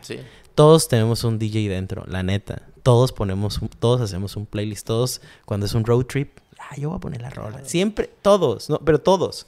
Muchos, hay unos que no, ¿no? Pero la mayoría, hay unos que sí son de que tienen unos playlists y digo, hey, no, no, yo nada más me tengo mis playlists. Gente bien organizada, así de que todo, ¿no? Gimnasio y Sí, todo los, los playlists para, para, para las penas de, del- de la ex o el ex y luego ponen canciones dolidas y luego el mood o playlist de reggaetón o playlist cachondo o, Sí, sí, o playlist para correr. Yo pongo playlist para correr, o sea, es pura música de upbeat, o sea, de que arriba de 128 beats per minute y es como house y es como que para correr, para que estén en tono de lo que estoy haciendo, ¿no? Pero como dices tú, de que cada quien es un, es- hace su propia música o sus propios moods, pues dependiendo, y luego lo pone para ir a, a un viaje, o como dices tú. Sí, y yo, yo sí sugiero que se puede implementar eso en la escuela. O sea, en vez de darte clase, no digo que la flauta está mal. claro que no, porque justamente acabo de conocer un, un flautista que toca y dije, esto se debe combinar con lo otro, ¿no? Sí. Con una música, con shamanic house. Y dije, qué mejor que metan mejor la clase de ahí. No digo que la flauta está mal, pero a lo que voy, ¿qué pasa, no? Va el niño y digo, "Ay, la flauta no me interesa, está bien complicada, la nota, estoy, no puedo coordinar. Sí, sí, sí. Entonces dale algo para que se introdu para que se, se meta al mundo de la música y sea algo que él pueda, tangible. Ahorita Claro. con el celular es bien fácil. Claro, claro. El maestro te dice, vamos a bajar Virtual DJ. O bueno, se llama DJ nada más, Sí. el algorithm. Y ya, vamos a poner esta canción. Necesito que me hagan de tarea un playlist de 10 canciones. Ah, ok. 10 canciones que ustedes se piensen que se parezca. Sí. Esa, a algunos les va a costar trabajo y otros van a decir, ya las tengo, ya las tengo aquí Claro. listas, ¿sabes? Ya. Entonces hay eso. Y ahí ya se puede enseñar todo lo que conlleva. Cosas básicas. Claro. Tenemos un volumen, una consola. La consola va a bocinas. Entonces creo que podría ser una clase bien interesante. La gente se podría distraer. Claro. Y crear, ¿no? Crear. Más que nada, ser creativos y ser como que libres de expresión. No están tan cerrados de que nomás, ok, vas a aprender mate y así es la ecuación y así termina la ecuación y ya. ¿no? O sea, como, como, como, como, clases como arte para dibujar, también clases para música, ¿no? De que cada quien tiene sus, sus gustos, cada quien tiene, puede hacer un playlist y no hay pedo, no es como que, ah, te voy a poner un, te voy a poner, te voy a dar una F, vas a reprobar el examen porque no me gusta esa música. De que no, o sea, es tu, es tu trip, ¿no? Es tu, tu gusto. No, y se podría hacer muchísimas cosas, por ejemplo, la neta es que la música son números. El lenguaje del universo son puro número. Todo, todo la energía se maneja con números. Entonces, ahí se puede relacionar música con las mates. Sí. Y ya. Y al estudiante lo ve y dice, ah, ok, ya, le entendí. Porque los números, la, música va, pues, estructurada. Entonces ahí puedes meter el tema, te digo, matemático, lo relacionas bien y el estudiante también dice, ah, mira, pues no, ya me está interesando. Pues al final de la hora en la música son tiempos, ¿no? Tiempos al principio de la canción, cómo metes la canción, eh, diferentes versos, el coro, o sea, cada, cada canción pues tiene sus, su estructura, pues, ¿no? Sí. Hay unos que rompen todas las reglas de la estructura de la música y pues les vale madre y son los rebeldes, rebeldes de la música. Experimental, ¿no? Literal, que se, pues, se, llama experimental. Y luego hay gente que es estructurada, como la música pop, que tiene pues su, sus, sus 30 segundos y luego ya entra la canción y luego ya después de un minuto pues ya va cerrando la canción. Entonces como que pues hay diferentes maneras de, aprender y también cómo producir canciones. Algo que pues me recordó así en chinga fue la, película de School of Rock. ¿Viste la School of Rock con Jack Black? Sí, sí, sí. O sea, también ese, ese tipo de clase, al principio te das cuenta que todos los morros es pura música clásica porque es una escuela pues preppy, es una escuela privada y, le pagan miles de dólares a los papás. Y él entra y sale su... su su rebeldía pues hacia eso y dice, no, pues hay que ser una, una banda de rock y todo, ¿qué, es eso? Y no, pues claro, escucha, escucha este CD y, les da como de tarea, escuchan diferentes cosas, salir de su área de confort y a los morros, o sea, los ponía a cada, a cada niña y le decía, a ver, que ¿tú cantas? No, pues sí, canta y canta y ok, te vamos a poner el coro. Y luego, ¿tú qué te, vas a hacer? Pues toco el piano. Ah, pues te ponemos en el piano.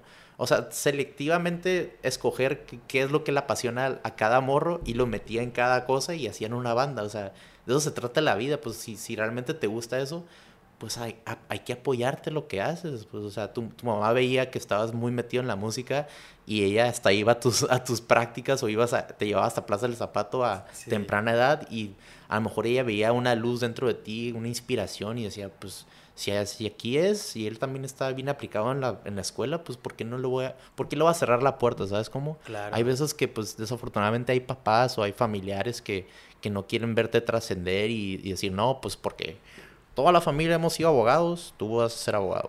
toda la familia hemos sido doctores, tú también tienes que ser doctor.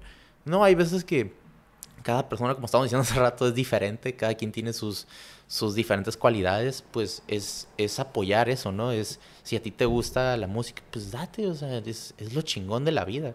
Y que la gente pues también crea en ti, ¿no? Lo que pasa en ese tema que dices es bien importante porque lo que pasa a veces como yo agradezco, ¿no? De hecho era mi papá el que me llevaba al Unite porque era ah, de noche. Sí, sí, sí. Mi mamá nada más era para lo más tranquilo. bueno, también me llevaba las, cuando jugaba fútbol americano, entonces también. Entonces, eh, lo que siento es que los papás quieren lo mejor para sus hijos, ¿no? Entonces dicen, vete a lo seguro, ¿sabes? Eh, no sé, yo estoy siempre en, disyuntiva con por qué el tema administrativo y todo ese tema es lo seguro y todo lo que tenga que ver con artes es no tan seguro, ya sabes, dicen, no. No tan seguro económicamente. Ajá, pero es porque es creo que va más en un tema social. Tradicional. Tradicional. Y te digo, ahorita va a este punto que quiero tocar muchísimo, lo de la economía en la baja. Creo que va por eso, ¿no? Porque eh, dicen, ah, es que no se respeta el, trabajo de un músico, ¿no? No, es que, pero ven a un abogado, sin problema, no quiero decir, un doctor, ¿no? dicen, ay, pero es mejor el doctor, ¿no? No, no, no, tiene que ver. Lo que pasa es que en la música hay una industria mínimo en este país y digamos Latinoamérica para generalizar. Sí. A lo mejor no tan estructurada. Te digo, todas estas cosas, te digo, uno hace presentaciones. La, verdad es que no mucha gente hace una presentación explicando los géneros. Como DJ dice, no, yo voy y toco. Sí, el freelance, pues yo puedo tocar y no te dice nada, pero puedo tocarte cinco horas. Ajá, pero no hay, digamos, este tema... Profesional. Profesional, más que profesional como estructurado. Por ejemplo, abrieron con esta tendencia de todo este tema de, de, de esta industria, abrieron las carreras de dirección de empresas de entretenimiento. Esa la abrieron en la Nahuac. Y en la Ibero me acuerdo que abrieron una que es, eh, no sé cómo se llama dirección, pero es hospitality. Nada más, hospitality. Que es todo lo que tenga que ver con atención. Atención al cliente, ¿no? Ajá, pero de, por ejemplo, en el rubro de eventos, de espectáculos, el hospitality es todo lo que conlleva a que el artista, el invitado, conferencista, doctor, esté cómodo, ya sabes. Vamos a armar la logística. Él tiene que ir al hotel, al aeropuerto, tiene, trae a sus hijos, hay que acomodar a los hijos, los hijos esto, él come esto, ya sabes, todo ese tipo de cosas, pero ya se hizo una carrera especializado. Entonces, creo que ese tipo de carreras ayudan mucho. Claro. Pero obviamente, ¿qué pasa? Sales y dices, no, es que no hay trabajo no es que no haya trabajo, nada más que uno tiene que emprender y formar y, hacer esas empresas con ese enfoque. Ya. Es todo un tema medio, medio interesante, complejo, siempre tema va por ahí. Yo tengo una pregunta que va relacionada al tema de la creatividad. Ahora tenemos para ti. ¿Tú qué opinas? ¿Toda la gente es creativa o no es creativa?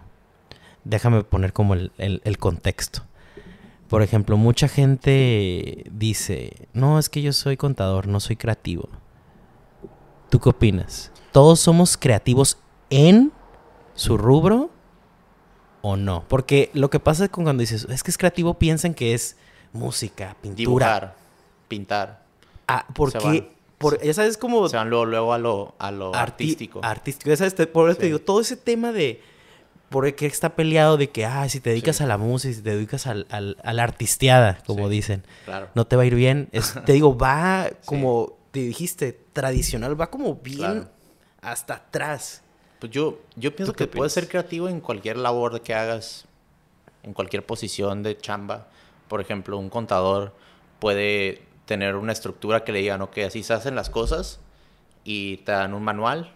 Pero si tú encuentras un un atajo o una manera más rápida de hacer las cosas y con el mismo, con el mismo resultado, o a lo mejor más eficiente de ese resultado, ahí yo siento que ya una persona es creativa, ¿no? Porque ya empieza a meterle un poquito de, de sus experiencias, de lo que ha vivido, eh, de lo que ha aprendido a su largo plazo de, la vida y ya crea una creatividad dentro de él en su, en su área laboral, ¿sabes cómo?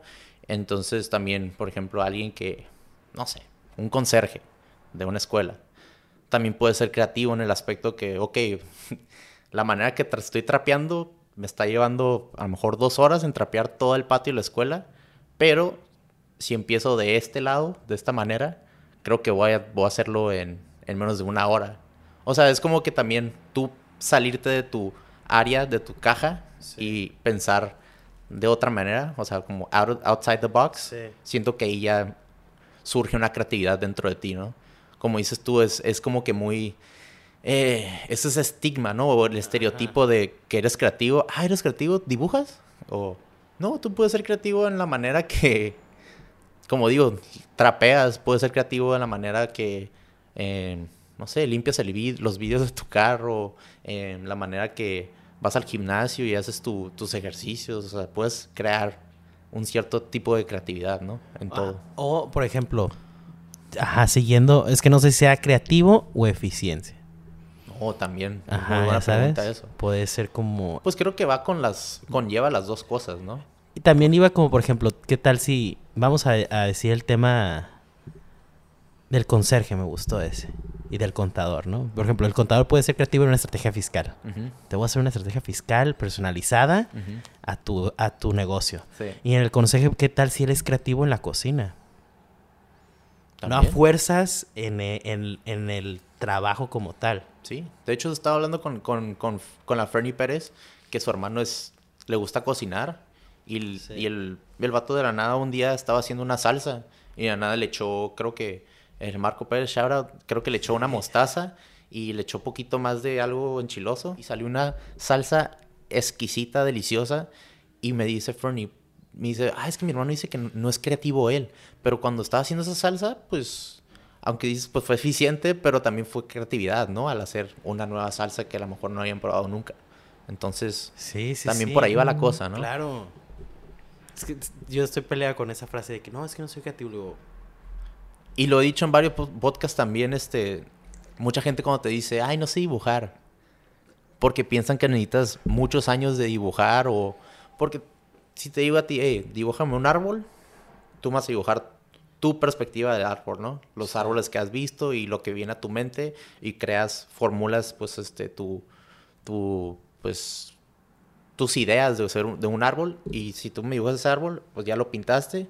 Yo cuando dibujo un árbol va a ser totalmente diferente al tuyo, porque es diferentes eh, árboles que hemos visto y, y, lo, que, lo que simboliza un árbol para ti. Entonces, cada quien cuando dibuja algo es como que es su manera de expresarse y está bien, no es como que, ay, no sé dibujar porque piensan como que luego, luego alguien te va a juzgar la manera que dibujas algo. No sé, es como que también un, tema muy, muy interesante tocar esas cosas, ¿no? Porque puede ser, cada quien puede ser creativo de cualquier manera, pero mucha gente como que le da miedo el, el proyectar pues su, sus ideas, su creatividad, ¿no? Se queda como que en un... Eh, pues como en una situación donde, ay, pues ¿para qué hago eso? Porque pues luego la gente me va a criticar en hacer eso. Es como que todavía ni lo has hecho. sí, sí, sí. No me está pasando por tu mente que el, el qué dirán, ¿no? Por ejemplo, este podcast pues lo empecé y dije, güey, con que alguien me escuche, una persona, yo estoy dado por servido, ¿no? Y pues también muchas muchas cosas que tu mente te limita, ¿no? El miedo del que dirán, si dices algo te van, te van a tirar mierda, o si vas a decir otra cosa, pues eh, te va a ir mal. No, pues o sea, no, nomás son, son cosas que tu mente te limita, pero el momento que lo haces y la gente razona contigo, es como que se siente bien chingón, ¿no? Tú sabes. Deberían de meter tu clase de este podcast en las clases. Es que sí, digo, todo va en la educación. Este experimento, este ejercicio, mejor dicho, mucha gente lo tiene, tiene que acceder. Porque dice, hey, ya sabes, tienes que probar las cosas y decir, hey, sí me gusta hablar aquí en el micrófono. Sí. Sí me gusta expresarme. Pero luego no pasa, ¿no? A lo mejor te digo, siempre lo ponemos en el trabajo porque siempre hay como, es el... Es la responsabilidad, ¿no? Tienes que presentar algo y dices, ay, no, no, es que no me gusta hablar. Pues no, claramente no te va a gustar hablar porque está tu jefe que está así, ¿no? Viéndote, calificándote. Sí, Sí, sí, sí. sí, escribiendo cosas. Sí, de que el vato está... Te sientes muy como apresurado también y abrumado porque está en todo el mundo viéndote, ¿no? Claro. Y ese tipo de conversación que estamos teniendo nomás tú y yo en un estudio, pues nomás estamos tú y yo, pero después que la gente escucha, es como que nos pueden escuchar cientos de personas pero pues es, está chingón, pues o sea, porque hace sentir como que muy íntimo y lo que quiero hacer, lo que yo siento también cuando escucho podcast, me siento como si soy la tercera persona dentro de esa mesa hablando con estas personas, ¿no? Oh, no lo había tripeado. sí, o sea, bueno, así, yo me siento cuando escucho un podcast chingón. O sea, no puedes dar tu opinión, pero puedes escuchar a esa persona y em, lograr entender su perspectiva o sus opiniones, pero no todo al 100% van a estar de acuerdo contigo, ¿sabes cómo? Claro. Y está bien. De eso se trata en crear conversaciones. Como por ejemplo, tú vas a una carne asada, ¿no? Con gente que a lo mejor no has visto en un buen rato y hay otra gente que no conoces.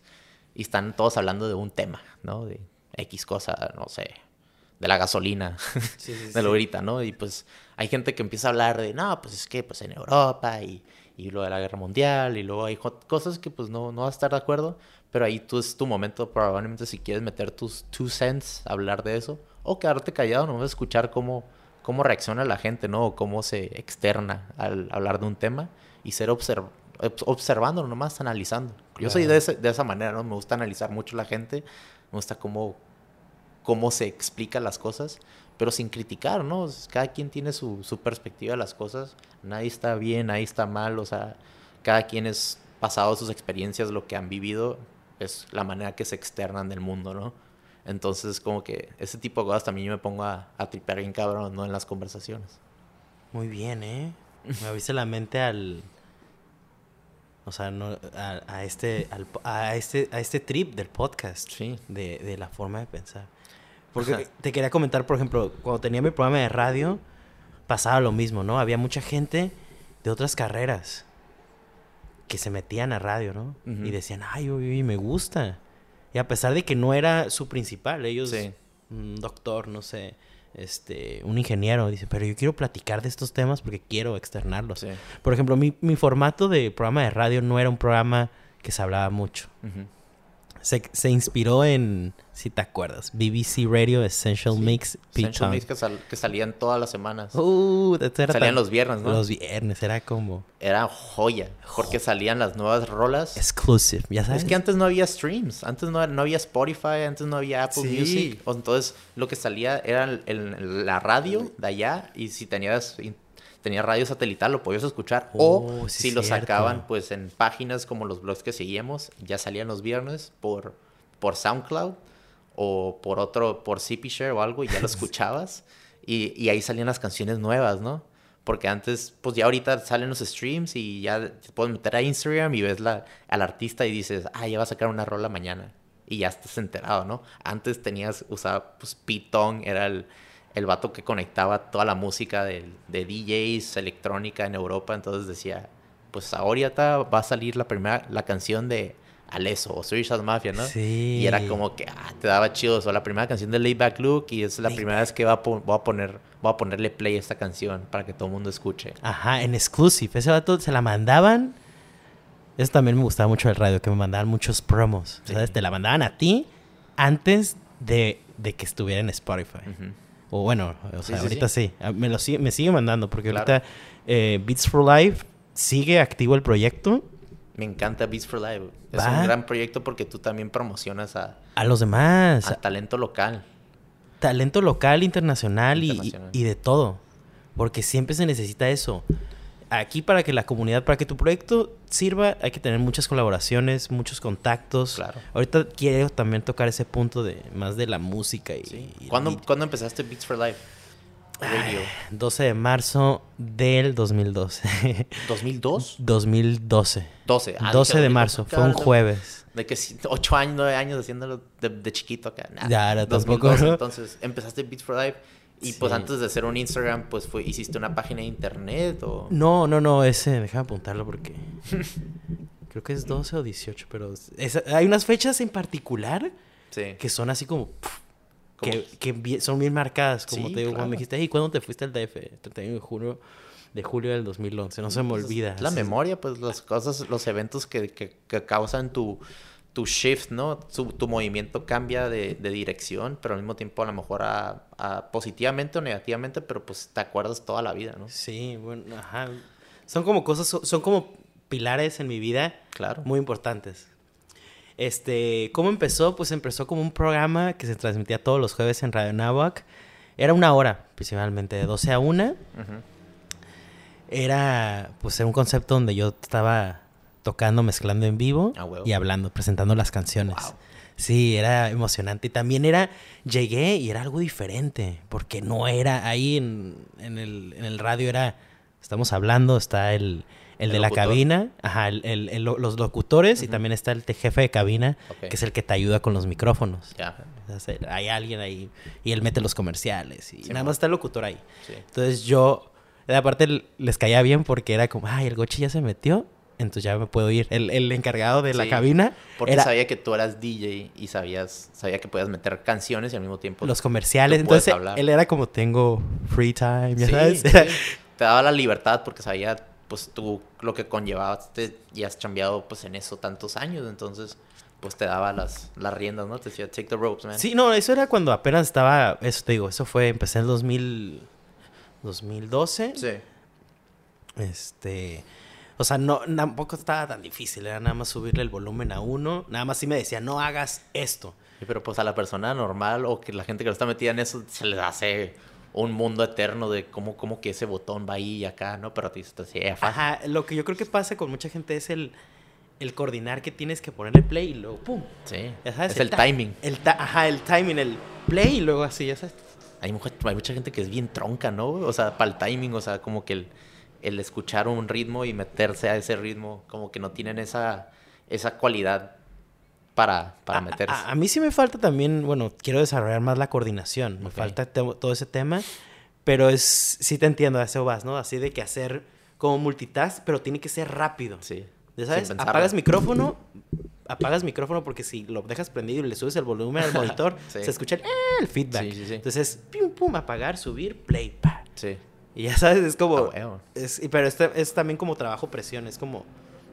Y ya, ya que lo practicas muchas veces, pues ya está, ta, ta, vámonos. Sí. Entonces eso les gustaba mucho en Radio Anáhuac porque era, pues ya, Gochi se encarga. Entonces manejé un formato diferente. De hecho, en el, en el taller llegué y les dije, pues yo voy a hacer esto.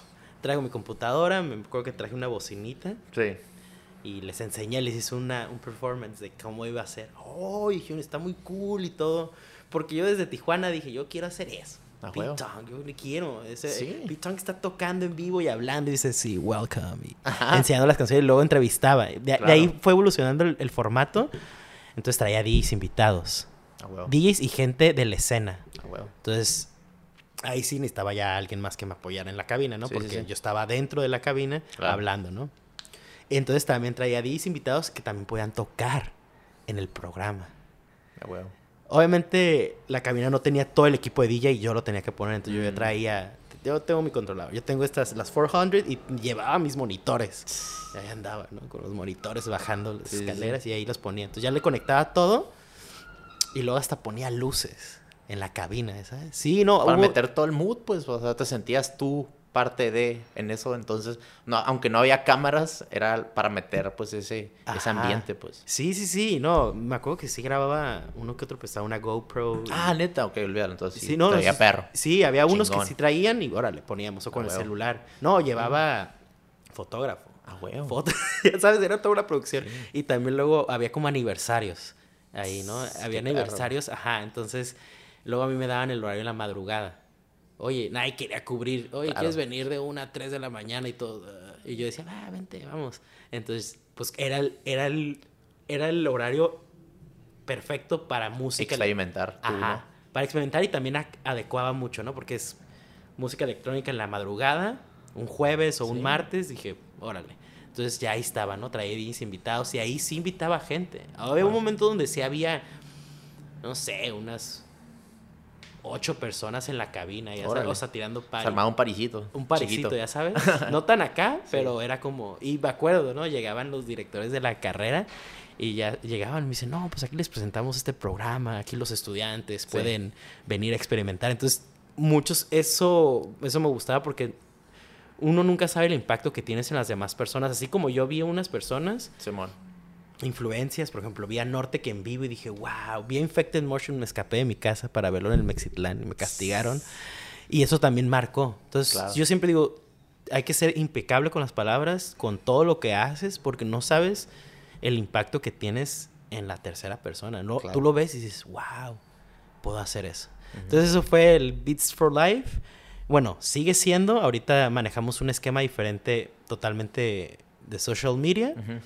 Se sigue habiendo participaciones, una que otra cápsula Sí. ahí en Radio Anáhuac todos los viernes como a las 6, 8, se sigue, pero posteriormente se va a transformar en algo bien cool. Va a ser una promotora de eventos, va a ser su festival, va a ser un espacio para apoyar a todo el talento, no solamente de, de música electrónica, Sí, sí, sí. es de toda la música y todo lo que conlleva artes y no solamente creatividad, artes, todo, todo lo que sea una exposición de lo que quieras exponer de, de cultura. Claramente no va a meter noticias económicas.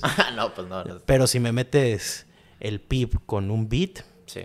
si vas a rapear sobre el PIB y eh, la inflación, sí, que sea algo con música, pues Ay, lo que, lo que órale. tu fuerte, pues, ah, bueno. échalo. No, yo lo es para que la gente se distraiga. Ay, aquí voy a ver los eventos, aquí Sí, voy a ver música. Claro. Para que también sea como un lugar. Como así yo sigo muchas cuentas de Instagram Sí, sí, sí. Que suben de, de, oye, esta fiesta en tal lado, coberturas. Sí. Ahí también subo. Ah, Entonces, huevo. es como... No, y crear, pues crear un, un, un, este, un ambiente y al mismo tiempo un área eh, donde, pues, estas personas talentosas, creativas, se pueden, se pueden proyectar y enseñar, presentar su trabajo, ¿no? Y ahí también conocer a otras personas donde ellos se pueden influir y, y crear otro tipo de proyectos, porque de eso se trata, ¿no? El, el compartir, compartir tus, tus logros, compartir tu arte, compartir tus, tus ideas es, es sumamente importante para que otra gente también se, se ¿cómo es la palabra? Se eh, se empape, conozca, se... Sí, se o se conozca, pero también, o sea, ellos se, se inspiren a crear algo, porque hay mucha gente muy cerrada, como estamos diciendo hace rato, o sea, muy cerrada el pensar de que no, pues no, si lo hago, pues nadie lo va a ver, o, o no, está tan mensa mi idea, porque la mente, la mente humana es cabrona en ese aspecto, y creativamente también, o sea, dices, no, nomás está en mi cabeza y no lo voy a sacar porque nadie lo va a ver, o nadie lo va a escuchar, o, o no, güey, no. O sea, como que se, piensan muy negativamente, muy pesimistas de ellos mismos, pero es como que algo que tienes que experimentar cuando lo sacas para saber ese tipo de sentimientos, ¿sabes cómo? Porque, por ejemplo, yo cuando lo saqué este proyecto, el podcast, al principio me estaban felicitando un chingo de gente, güey.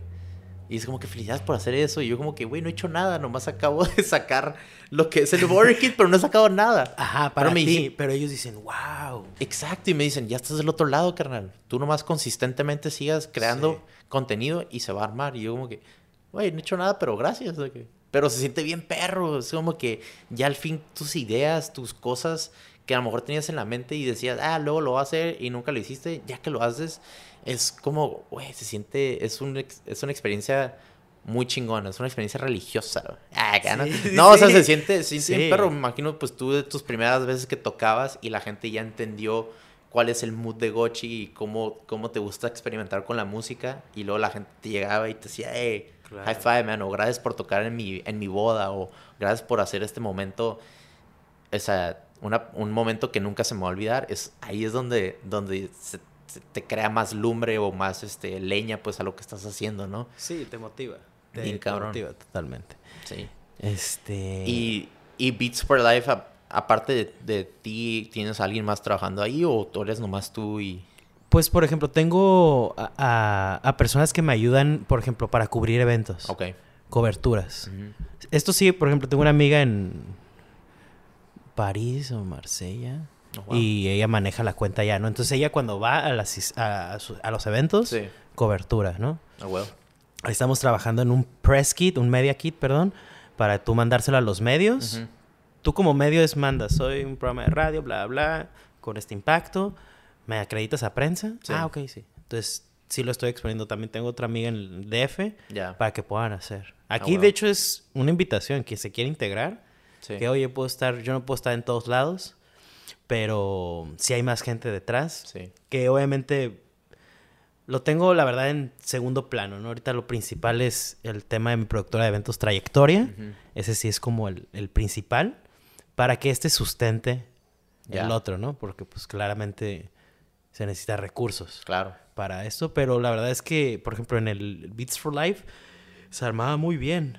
En, su momento ahí en, en Radio Anáhuac se acreditaban mucho a prensa. Mm. Prensa, boletos, te regalaban cortesías, todo así, tú, pues, vámonos. son los perks, ¿no? Cuando estás metido en eso, involucrado, se, se, abren muchas puertas que antes no te dabas cuenta, ¿no? De que, ay, güey, me están dando boletos gratis para ir a este evento musical o, o viene un DJ para acá y entonces es un win-win donde estás promocionándolo y al mismo tiempo él cuando tenga un evento te va a decir, güey, pues eres el Gochi, el de Beats for Life, me invitaste, entonces yo te voy a invitar aquí a, a mi comunidad, ¿no? Ajá, sí, exacto, de que yo lo invito y, oye, yo quiero una entrevista ahora contigo previo a la presentación del festival. Ah, sí, vente.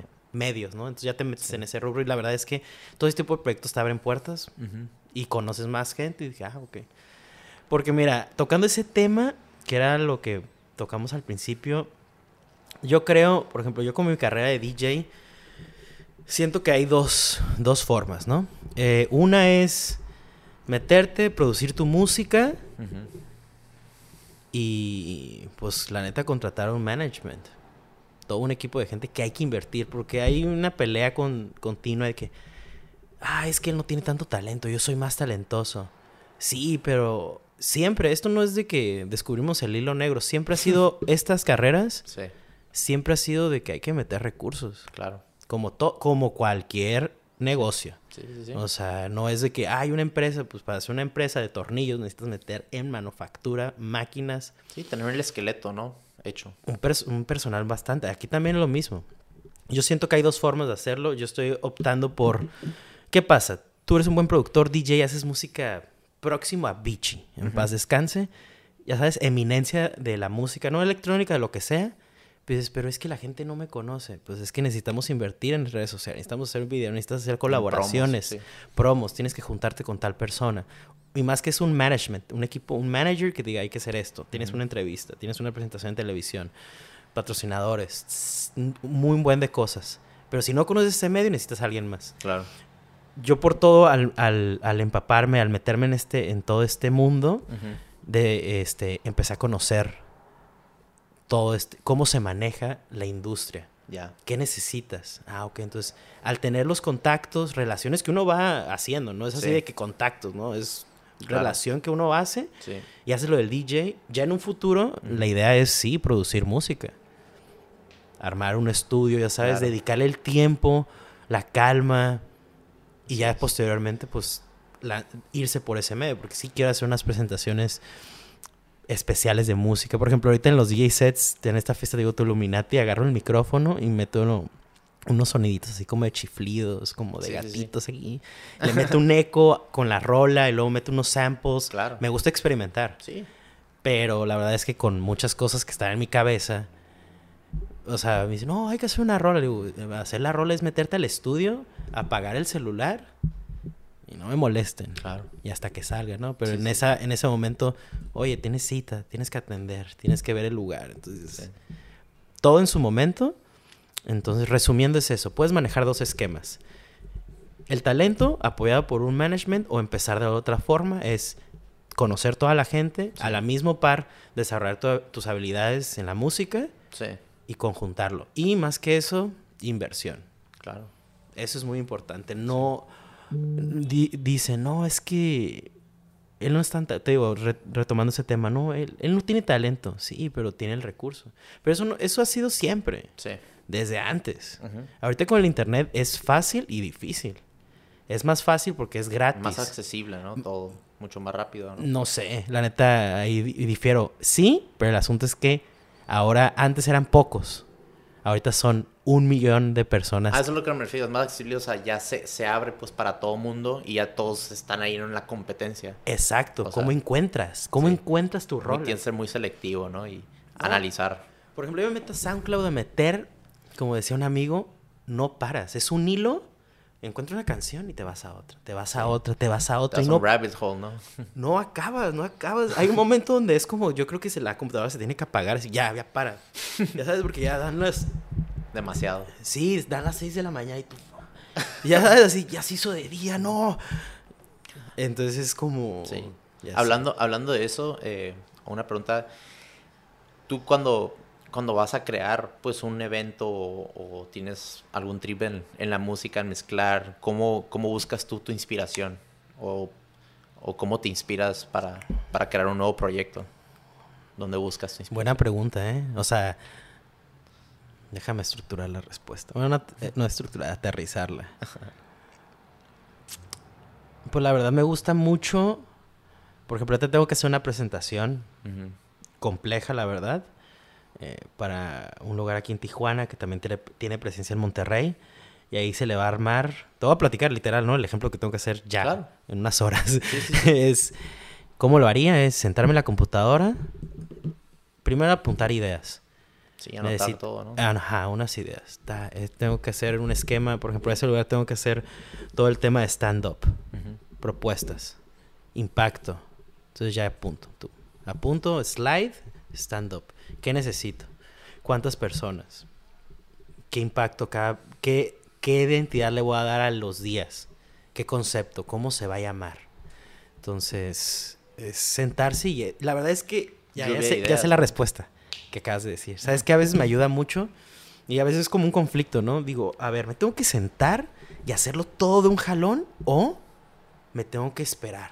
A veces estoy así y luego dices, uno se traba, no se traba, pero es como, lo tengo que acabar ahorita en, cinco horas y así, y luego no sale. Sí, sí, sí. No sale porque... Sale muy forzado. Sale muy forzado, luego dices, ay, ahora voy a agregar esto. Dices, uy, pero era muy buen punto de desarrollar. Si te esperabas un día más, claro. podías desarrollarlo. Entonces, a veces estoy así como en ese esa lucha continua lo hago así todo de un jalón o vamos haciendo poco a poquito. O un ejemplo muy claro, ¿no? Estoy así, digo, me voy a relajar. Voy a ir, abrazo a la pelusa bebé, a mi gatita. Sí. La abrazo un rato, claro. juego y ya luego veo una idea y regreso. Eso, eso es, creo, como una- un proceso creativo. Me- a, a veces me ayuda a hacer pausas. Sí. Por ejemplo, tengo que hacer el diseño musical de un lugar, los playlists para un lugar. A veces estoy escuchando mucha música y me pasa, ¿no? Encuentro canciones que no van para el restaurante, pero encuentro una canción, digo, wow, esta canción está genial, pero no para aquí. Sí. Entonces ya la escucho, me distraigo y digo, ahorita regresamos.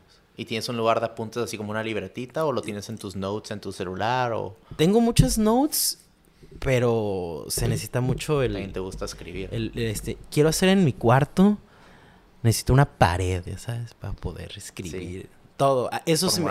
Ideas. Ajá, ahí. todos lados. Quiero también traer una libretita. Eh, Las notas también, pero Sí. también luego la nota uf, desaparece. Sí. O sea, Siento que es más, mucho, mucho, mucho más este chingón, se podría decir, pero al mismo tiempo el, el hacer el movimiento de escribir, como que siento como que también en tu mente se graba más, ¿no? Que el, que el estar tecleando una idea. Ah. O sea, hay mucha gente que a lo mejor escribe, le gusta escribir sus ideas en una computadora, pero yo, por ejemplo, cuando iba a la universidad, yo, a mí no me gustaba llevar mi, mi, mi laptop, me gustaba anotar las cosas. Como que siento como que ese, ese, esa actividad de escribir todas las ideas en una hoja, siento como que, que me inspira más, pero no sé si a ti te pasa igual. es que tú cómo aprendes, Vis- cómo aprendes. Yo soy muy, yo soy visual. Yo veo. A mí me gusta también visualmente, ¿Sí? con- conceptual.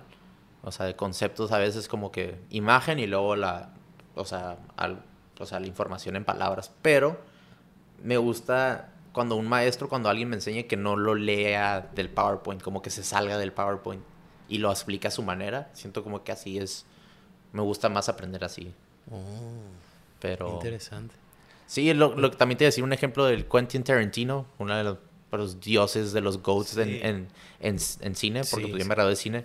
Él también dice pues, cuando se pone a escribir una, una película no es de matado de que se pone y, ok, a escribir. O sea, su día, es- vive su día a día, se mete a la alberca a nadar en su casa, a pesar de ser relajado, como tú me dices que tú estás relajado, y tú te vas pues con tu, con tu, con tu gatito a abrazarlo. Y él es como que pues está nadando y de nada pues es un momento de, ay, tengo una idea y la escribe. Y luego se regresa a nadar y se regresa, no sé, a hacerse un café y en ese momento tiene otra idea y se va, lo va a anotar. O sea, no es como que hay mucha gente que le gusta forzadamente sentarse y decir, ok, voy a escribir y nomás voy a escribir. Pero pues, o sea, es dependiendo de la persona, ¿no? Dependiendo cómo, cómo se inspira uno. Es que sí, es un punto bien importante el que tocas. Es que también, si luego lo alargas el proceso creativo, ya sabes, te tardas una semana cuando realmente lo pudiste haber hecho en dos días. Sí. Entonces, o sea, también es el tema. Por ejemplo, eso que acabas de decir, ya sé a dónde ibas. Lo de la alberca. Yo sí quiero tener mi casa, no sé si en playas de Tijuana, pero con ventanales, el mar. Eso sí me gustaría. Te un inspiras fu- con la naturaleza. Ajá, con el mar, en Ok. particular con el mar. ¿Por Porque qué- quiero... por qué el mar. Ay, porque siento que pertenezco al agua. Ok. Pues sí, somos Sí, ve- hechos como 70, 80% de agua, entonces... Ajá. Yo últimamente, de hecho en la pandemia, cuando había momentos de que podía salir o así, iba al mar. De hecho, un cumpleaños, el cumpleaños de la pandemia fue eso. Me fui la madrugada, allá al malecón, y dije, esto quiero ver el, el amanecer. Y estaba nublado, ¿no? Pero, pero de todos modos lo dije, wow, esto quiero. Y ya con esto estoy a gusto. feliz, Estoy feliz, escuchando rolas y ya. Este, quiero hacer, quiero grabar, estar tocando, mezclando las rolas y meter un micrófono directo al mar y meter como un loop infinito Mm, sobre la rola. ok. Y como la, la, las, los waves, las olas nunca rompen igual, Sí. Bueno, no sé, hay que analizar. Siempre va a haber una variación Claro. de algo. Diferentes. Entonces eso sería como un loop infinito, pero imper- eh, continuo, medio extraño. Entonces tengo ganas de hacer eso, ya sabes. Sí, sí, sí. Pero directo y en vivo. Ya después grabar. Qué chingón. Pero lo quiero tener en mi casa para poder Sí. no llevar todo y así. Yo, de Entonces, hecho, tomé una clase de, film sound, sound and film, y es de que nos enseñaron cómo, cómo editar sonido, cómo comprar, digo, rentar diferentes equipos de micrófonos. Hay diferentes micrófonos para grabar, pues, nomás un ruido así de que pegado al, al, al micrófono. Se me olvidó la marca o el, o el tipo, pero eh, el proyecto final, o sea, el examen final era hacer una canción tú con los micrófonos, o sea, sea una canción de producir, si quieres tú hacerlo música, pues darlo música, o quieres hacer experimental, lo haces experimental. Y yo, pues, o sea, vengo de, de pues, de un lado de, del cine, de grabar, producir, pero no era mucho de música, o sea, yo no sé cómo hacer un beat o algo así, entonces, eh, pues me dijeron, pues no hay, la única regla es, tú cuando metas el, o sea, el file que me mandes, quiero ver todo el esqueleto para que vea cómo iniciaste tu proyecto y cómo lo terminaste. Para que no, no vean que, ay, güey, esta canción nomás me mandaste un, MP3. y es que, ay, güey, pues a lo mejor se lo pasó a alguien más y no hiciste nada, ¿no? Ellos, o sea, mi maestro quería ver cómo empezaste el proyecto y cómo lo terminaste. Entonces yo dije, chale, pues cómo me voy a inspirar en este momento. Y me acuerdo que yo agarré dos micrófonos, estaba en mi casa y nomás me puse a pensar. Y dije, pues, ¿qué chingados hago? y era, de, lo que sea, ruidos de lo que sea, no, no había límites, pero pues era el... Lo que él quería ver era la, el proceso. Sí. Y me puse a grabar, creo que grabé 20 diferentes sonidos en mi casa, de, desde, desde el, bajarle al baño, que le bajaba y se escuchaba el ruido del, del, del, excusado, lo grabé. Luego también grabé la taza, pegando la taza con, contra, contra la, la tapa. Luego también grabé el don, el don que está atrás de la puerta. Lo grabé el ton. Luego también una engrapadora, lo grabé. Y luego también. O sea, diferentes ruidos que encontraba, así cubiertos. Hice 20 diferentes sonidos. Y esos 20 sonidos tenía pues 20 diferentes samples. Y de esos 20 samples, pues, por ejemplo, el sonido de, del baño lo, le hice al revés. Entonces, en vez de escuchar, cuando le bajas, se escuchaba de y luego se escuchaba como que se hacía un sonido, pues eh, se, callaba el sonido si lo volteabas al revés, ¿no? Entonces, pues yo me fui así en una lluvia de ideas y literal, pues como tú dices, hay veces que, que tú te pones a, a, a escuchar música o, o, crear cosas en la madrugada. Así hay, había un estudio en la universidad en Santa Cruz que estaba abierto 24 horas para que la gente los que estaban produciendo, los que estaban editando video ahí en el cine, pues se podían quedar hasta... Hasta tarde. Pues sí, no cerraban. Y yo me quedaba de que grabando pues estos sonidos y pues hice una canción de que con todo y lo de la taza también ese que era como el beat como si fuera eh, como de bass le, bajé y lo metí un oscillator que se le llamaba y toda esa onda. Entonces pues te, te estoy contando esto pues un ejemplo de cómo me, cómo me inspiré en ese momento. Y cuando lo vio el maestro se cagó de la risa porque cuando me dijo, porque el, el, el, sonido del excusado lo hice bien tripeado y sonó así como de un espacio sideral, así como un alien haciendo ruido. Y cuando escuchó el vato, creo que era como de siete minutos el segmento que hice, eh, me dice, oye, ese ruido que hiciste, ¿De dónde, ¿cómo, ¿dónde lo sacaste? Y le dije, pues lo, es, es nomás le hice flush al baño. Se cagó la risa, me dijo, wow, qué increíble, o sea, de que cómo cómo te proyectaste tu idea y lo hiciste creativamente de esa manera. Eh, y pues qué chingón, ¿no? Así como que cosas tan simples que están ahí enfrente a nuestro alcance, poder hacerlas un diferente sonido totalmente contrario a lo que es. Eso es, a mí me encanta lo, chingón de, de, la vida, ¿no? El quitarle ese propósito a algo que es, que es tan claro como el agua, el bajarle el agua, transformarlo, hacerlo un ruido como de espacio sideral o de, de, un, de un alien, ¿no? Entonces, pues mi punto que quería llegar es que pues cada quien se inspira de diferente manera y probablemente hay reglas en hacer un proyecto, pero la inspiración pues puede ser infinita, ¿no? En diferentes aspectos, como tú en, en estar conectado al mar, como que te da tranquilidad y también esos ruidos como que te puedes grabarlos y pues crear algo chingón, ¿no? No, pásate esos samples, yo los quiero. Por favor, no, sí, en serio. Los tengo. Aquí traigo el USB. Ah, ya los tengo. Lo tenía un external hard drive de esos grandotes. ¿Te acuerdas de los que, antes eran de un terabyte o dos terabytes? Y salían, güey, costaba como 250 dólares. Lo tengo creo que en la casa. Creo que ahí sí. No, pues hay que grabarlo. Güey. Sí, lo, lo, Puedo, lo puedo conectar a, mi, a mi Apple Mini y escuchar a ver qué tengo ahí. Y te los mando para que tripearas. Lo ofreces así como el Board Kit Sample Free. Sí. Unos samples para... Eso estaría cool. Sí, lo regalas así de que... No, y lo que estabas diciendo pues de, de Beats for Life Radio también, o sea, nomás una recomendación. Yo sé que lo vas a tomar como tú quieras, pero también crear un espacio para, para gente creativa en la música, crear un podcast como pues tú tienes experiencia de ser locutor y eh, hablas, hablas de una manera muy, muy chingona y, y preguntas cosas y te externas muy, muy chingón sobre lo que te apasiona pues crear así un, un espacio para gente que aquí, que sea músico o creativo y pues traer todos tus invitados, estaría muy chingón. Porque creo que este, esta interacción de podcast en Tijuana, no hay mucha gente que está creándolo. De que antes de, de crear este proyecto, creo que escuché como cuatro podcasts de aquí, de Tijuana, y no estoy diciendo que, que son malos, pero es muy de nicho. De Sí. que nicho, de que nomás un, un grupo, una comunidad, y se queda ahí y no se expande como yo. El invitar a, a mi barbero que me cortó el pelo, al Crispín, vi. invitar a, a, a Marco Luján, alguien que sufrió una experiencia pues muy, muy trágica, pero es un milagro.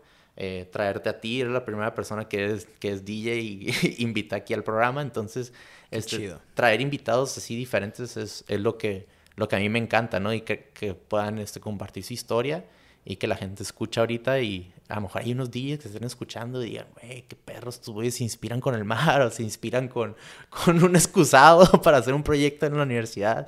De eso se trata, ¿no? El, el, el invitar. Sí, no, el, ahorita que dijiste con qué me inspiro, por ejemplo, como me, me encantan los gatitos, me encantan los animales, ¿no? Los perros también, por eso es el perreo gatuno.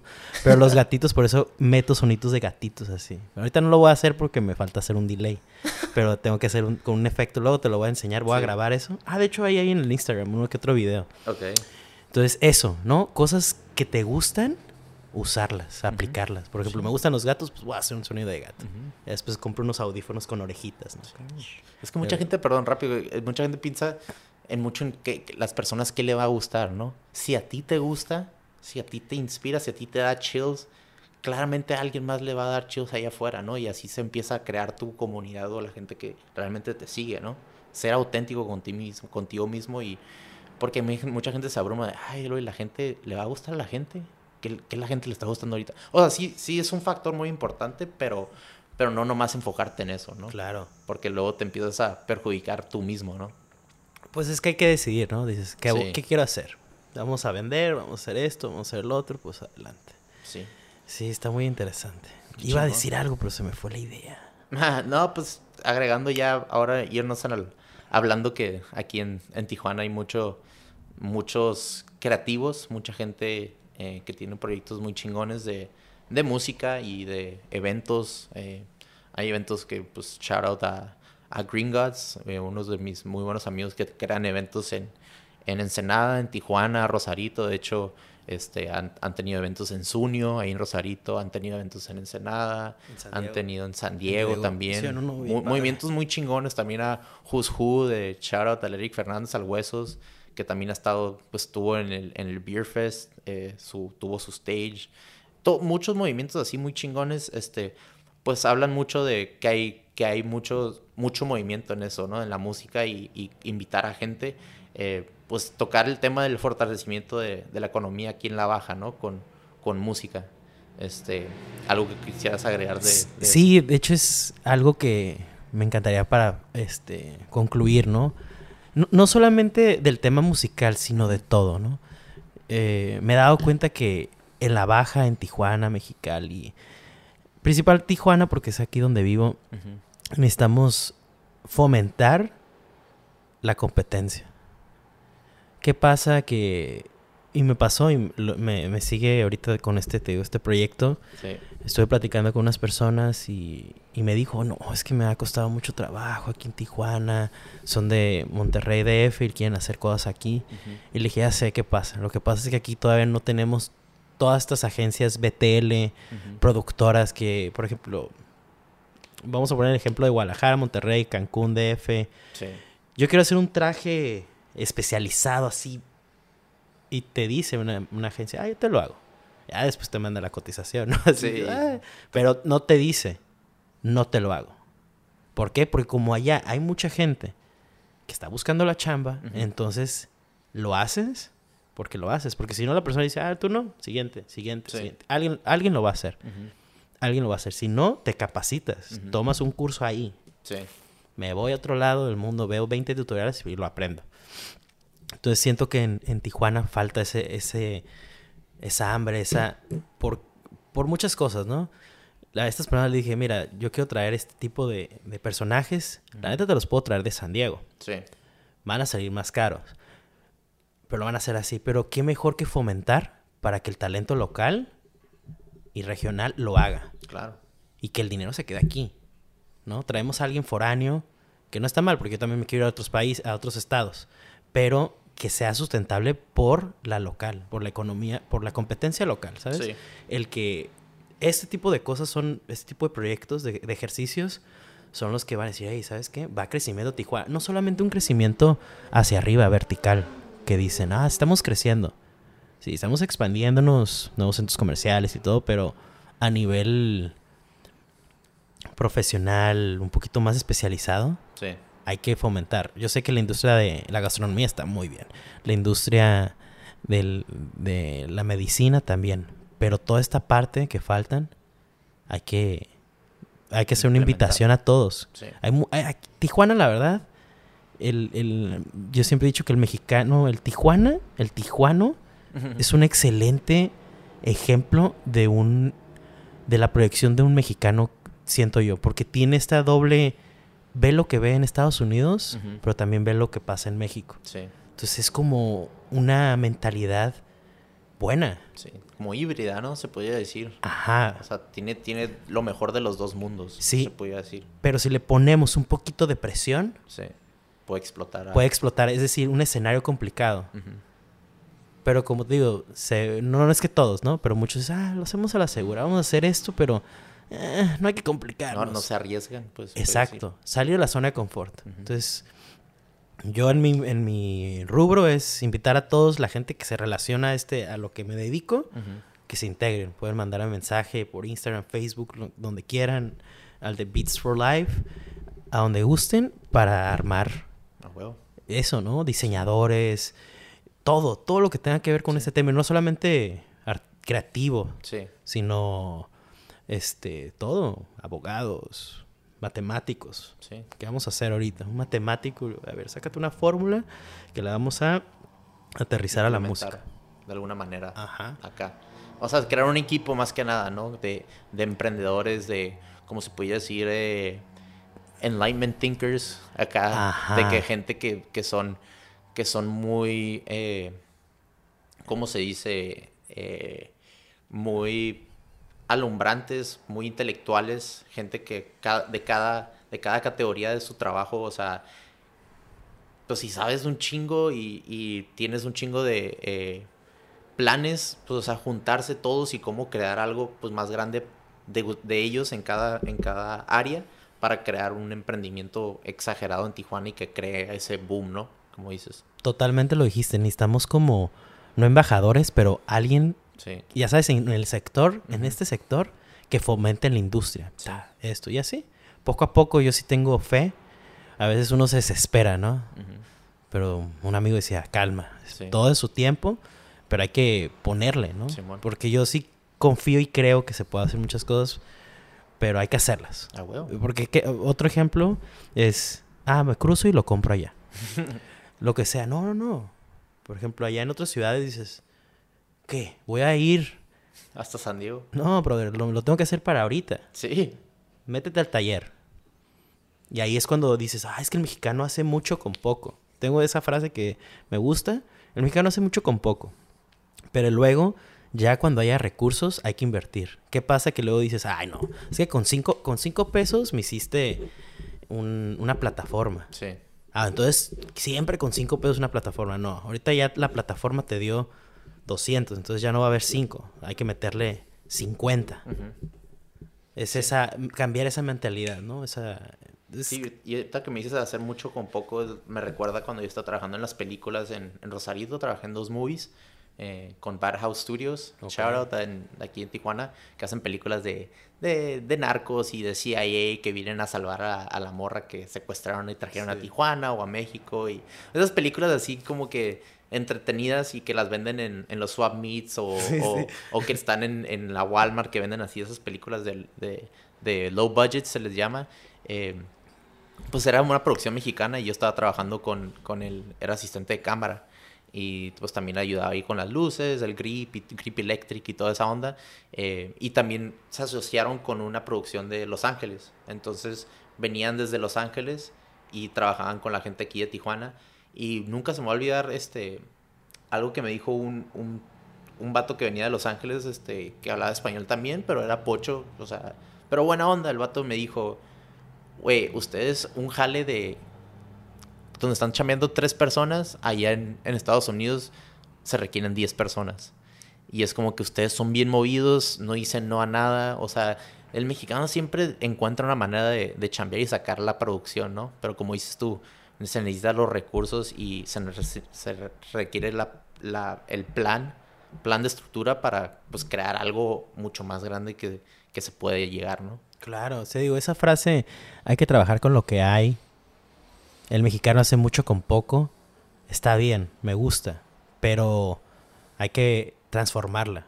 Hay que transformarla. Ya sabemos que con, si tú le das a esto pocos elementos, necesito un edificio, lo va a hacer. Pero ya cuando haya recursos, la empresa o el negocio genere más dinero, no digas, ah, seguimos con los cinco pesos que me cobraste. No. Ahora métele lo que realmente costaba. Claro. Y para que progrese todo, todo el asunto. Entonces, te digo, aquí podemos hablar y hablar. y eso que dijimos, no, va a ser tranqui. sí, sí, sí, No, pues ya, ya nos fuimos a casi más de las dos horas. Ok. Dos horas, creo que como 15. Pero pues sí, no, es para cerrar. Eh, ¿Cómo te podemos seguir en redes sociales? Es Beats for Life Radio. Beats for Life Radio, el, el proyecto. Y eh, Gochi Music. De hecho, todas son iguales. Se conectan. No, no, todas son el mismo tag. Para que sea fácil en Facebook, Instagram, TikTok es Gochi Music, Beats for Life Radio y... Eh, digo, tu, tu, proyecto de trayectoria. De trayectoria está como Trayectoria LT. En Instagram. Ahorita apenas estamos... El Instagram, vamos a empezar con Instagram, posteriormente Facebook. Ya tengo contenido, mucho mm. contenido, nada más es gestionarlo. Y trayectoria LT, LT mm. por latina. Porque es la, trayectoria que tienes que seguir en tu vida. Y una preguntita rápido, antes de que se me olvide. Te iba a decir desde el principio, ¿cómo llegó el nombre, tu apodo de Gochi? ¿Quién te decía Gochi? Este, fue en la preprimaria. Antes jugaba, pues puedo decir el nombre, ¿no? A ver si nos escucha. Shout al Gleason. Ah, Ricky Gleason. Él me, creo que él me bautizó. No, sí, él me bautizó. Sí. ¿Pero por qué fue Gochi? Porque yo antes no decía... No, era porque jugábamos a Mario y a Yoshi. Ok. Entonces yo decía que era Yoshi. Pero decía, no, yo soy Gochi. Algo así, ¿no? Bien raro. Yo soy Gochi. Y el vato dijo, no, es que es Yoshi. Yo, sí, Gochi. Y eso sí, había unas tarjetitas azul. Y me... hicimos las tarjetas. Sí. pusimos creo que diamantina y era Gochi. Ah. Y ahí fue como, no, pues tú eres Gochi. Y dije, ah, pues cámara. Así va a ser. Sí, no, pues me, bautizaron otra vez, ¿no? Agarré el acta de nacimiento y dije, no, pues ya. me cortaron. no, llamo Gochi, no tengo de qué apellido. Sí, no, pero sí hay familia Gochi. ¿eh? Me acuerdo que en su momento cuando empecé, cuando abrí Facebook, me llegó como un Gochi de otra parte. Sí hay... un mensaje. Ajá. Carnal, yo también soy Yoshi, te digo. Sí, yo también soy oh, mi hermano. te mandó una foto de Yoshi, güey. Vamos a lavar a Yoshi. Sí, sí, había, sí, sí, sí, toda una, toda una religión, una comunidad. Eh, de hecho, hace poquito fui a Valle y un, le, le, di la tarjeta a alguien y me dijo, oye, ¿tú no tienes un familiar en la CDMX? Es tal, ¿no? Dije, no, no, no tengo. Digo, probablemente, probablemente, ¿quién? No, le digo, no, mi apellido es tal. Me dice, no, pero es que se llama igual, es Gochi. También hay otro que es Gochicoa. Ah, sí, sí. Que es como otra parte de la familia, no, no sé, no sé, no sé, pero sí hay, hay comunidad Gochi. Ya. Gochilandia, a ver, algún día. sí, va a ser mi hotel resort y beach club. Hey, no, con pues, club. Hey, sky's the limit. Sí. Y como, y como te repito desde el principio del podcast, este, muy agradecido que pudiste venir el día de hoy, donde tocamos diferentes temas desde tu trayectoria, desde muy temprana edad de ser DJ, eh, desde las, las, chingas que se metía tu mamá a llevarte y tu papá también al llevarte a, a, a, encontrar esa pasión en la música que querías mezclar y se pudo hacer. Y estamos aquí por no nomás por coincidencia, pero por tu trayectoria tan larga y desempeño en tu, en tu chamba, eh, que tu chamba también se hizo, es tu pasión, que realmente se nota y cada vez que te veo tocar es como que se me prende a mí también una inspiración y decir, pues seguir creando y seguir como que chambeando en algo que realmente amas y, y la neta eres, de hecho, pues un, un claro ejemplo de, de, dedicarte a algo que te apasiona y lo sigues haciendo y la neta, otra vez, pues gracias por venir, Gochi. Es, es todo un placer, un honor, la neta, haber sido invitado, lo disfruté. Lo sigo disfrutando y estoy emocionado. Estoy así que... Sí. Voy a salir así que... sí. tocamos música, DJs, desde cómo sacamos los, los torrents y desde el Ares hasta llegar a, a lo que estás haciendo ahorita, ¿no? Con, con, tus diferentes proyectos. Y ojalá que se repita un segundo episodio y a ver cómo estás en un año para acá y también cómo evoluciona pues este podcast y pues crear una plataforma para seguir invitando a gente chingona, inspiradora como tú. Este, y pues ya saben, la raza que nos escucha, gracias que llegaron a este punto hasta el último del podcast. Se agradece bien, cabrón. Toda la gente que nos escucha y nos ve. Ya saben dónde seguirme a mí. Pues el Border Kid, el guion bajo Border Kid en Instagram, en YouTube, el Border Kid. Y si quieren escuchar aquí, pues ponerle Gochi, Alan Bárcenas, Daniel Cuadras, el Border Kid en YouTube. Ya saben dónde estamos. Y pronto pues vamos a estar en TikTok y pues creando unos reels, como aquí el buen Gochi me estaba recomendando ahorita, crear contenido por ahí. Y pues nada, que tengan un lindo día, tarde o noche, donde quiera que estén. Peace out, raza. Gracias, Gocho, otra vez. Gracias, Dani. Todo un placer. Later. Later. Peace.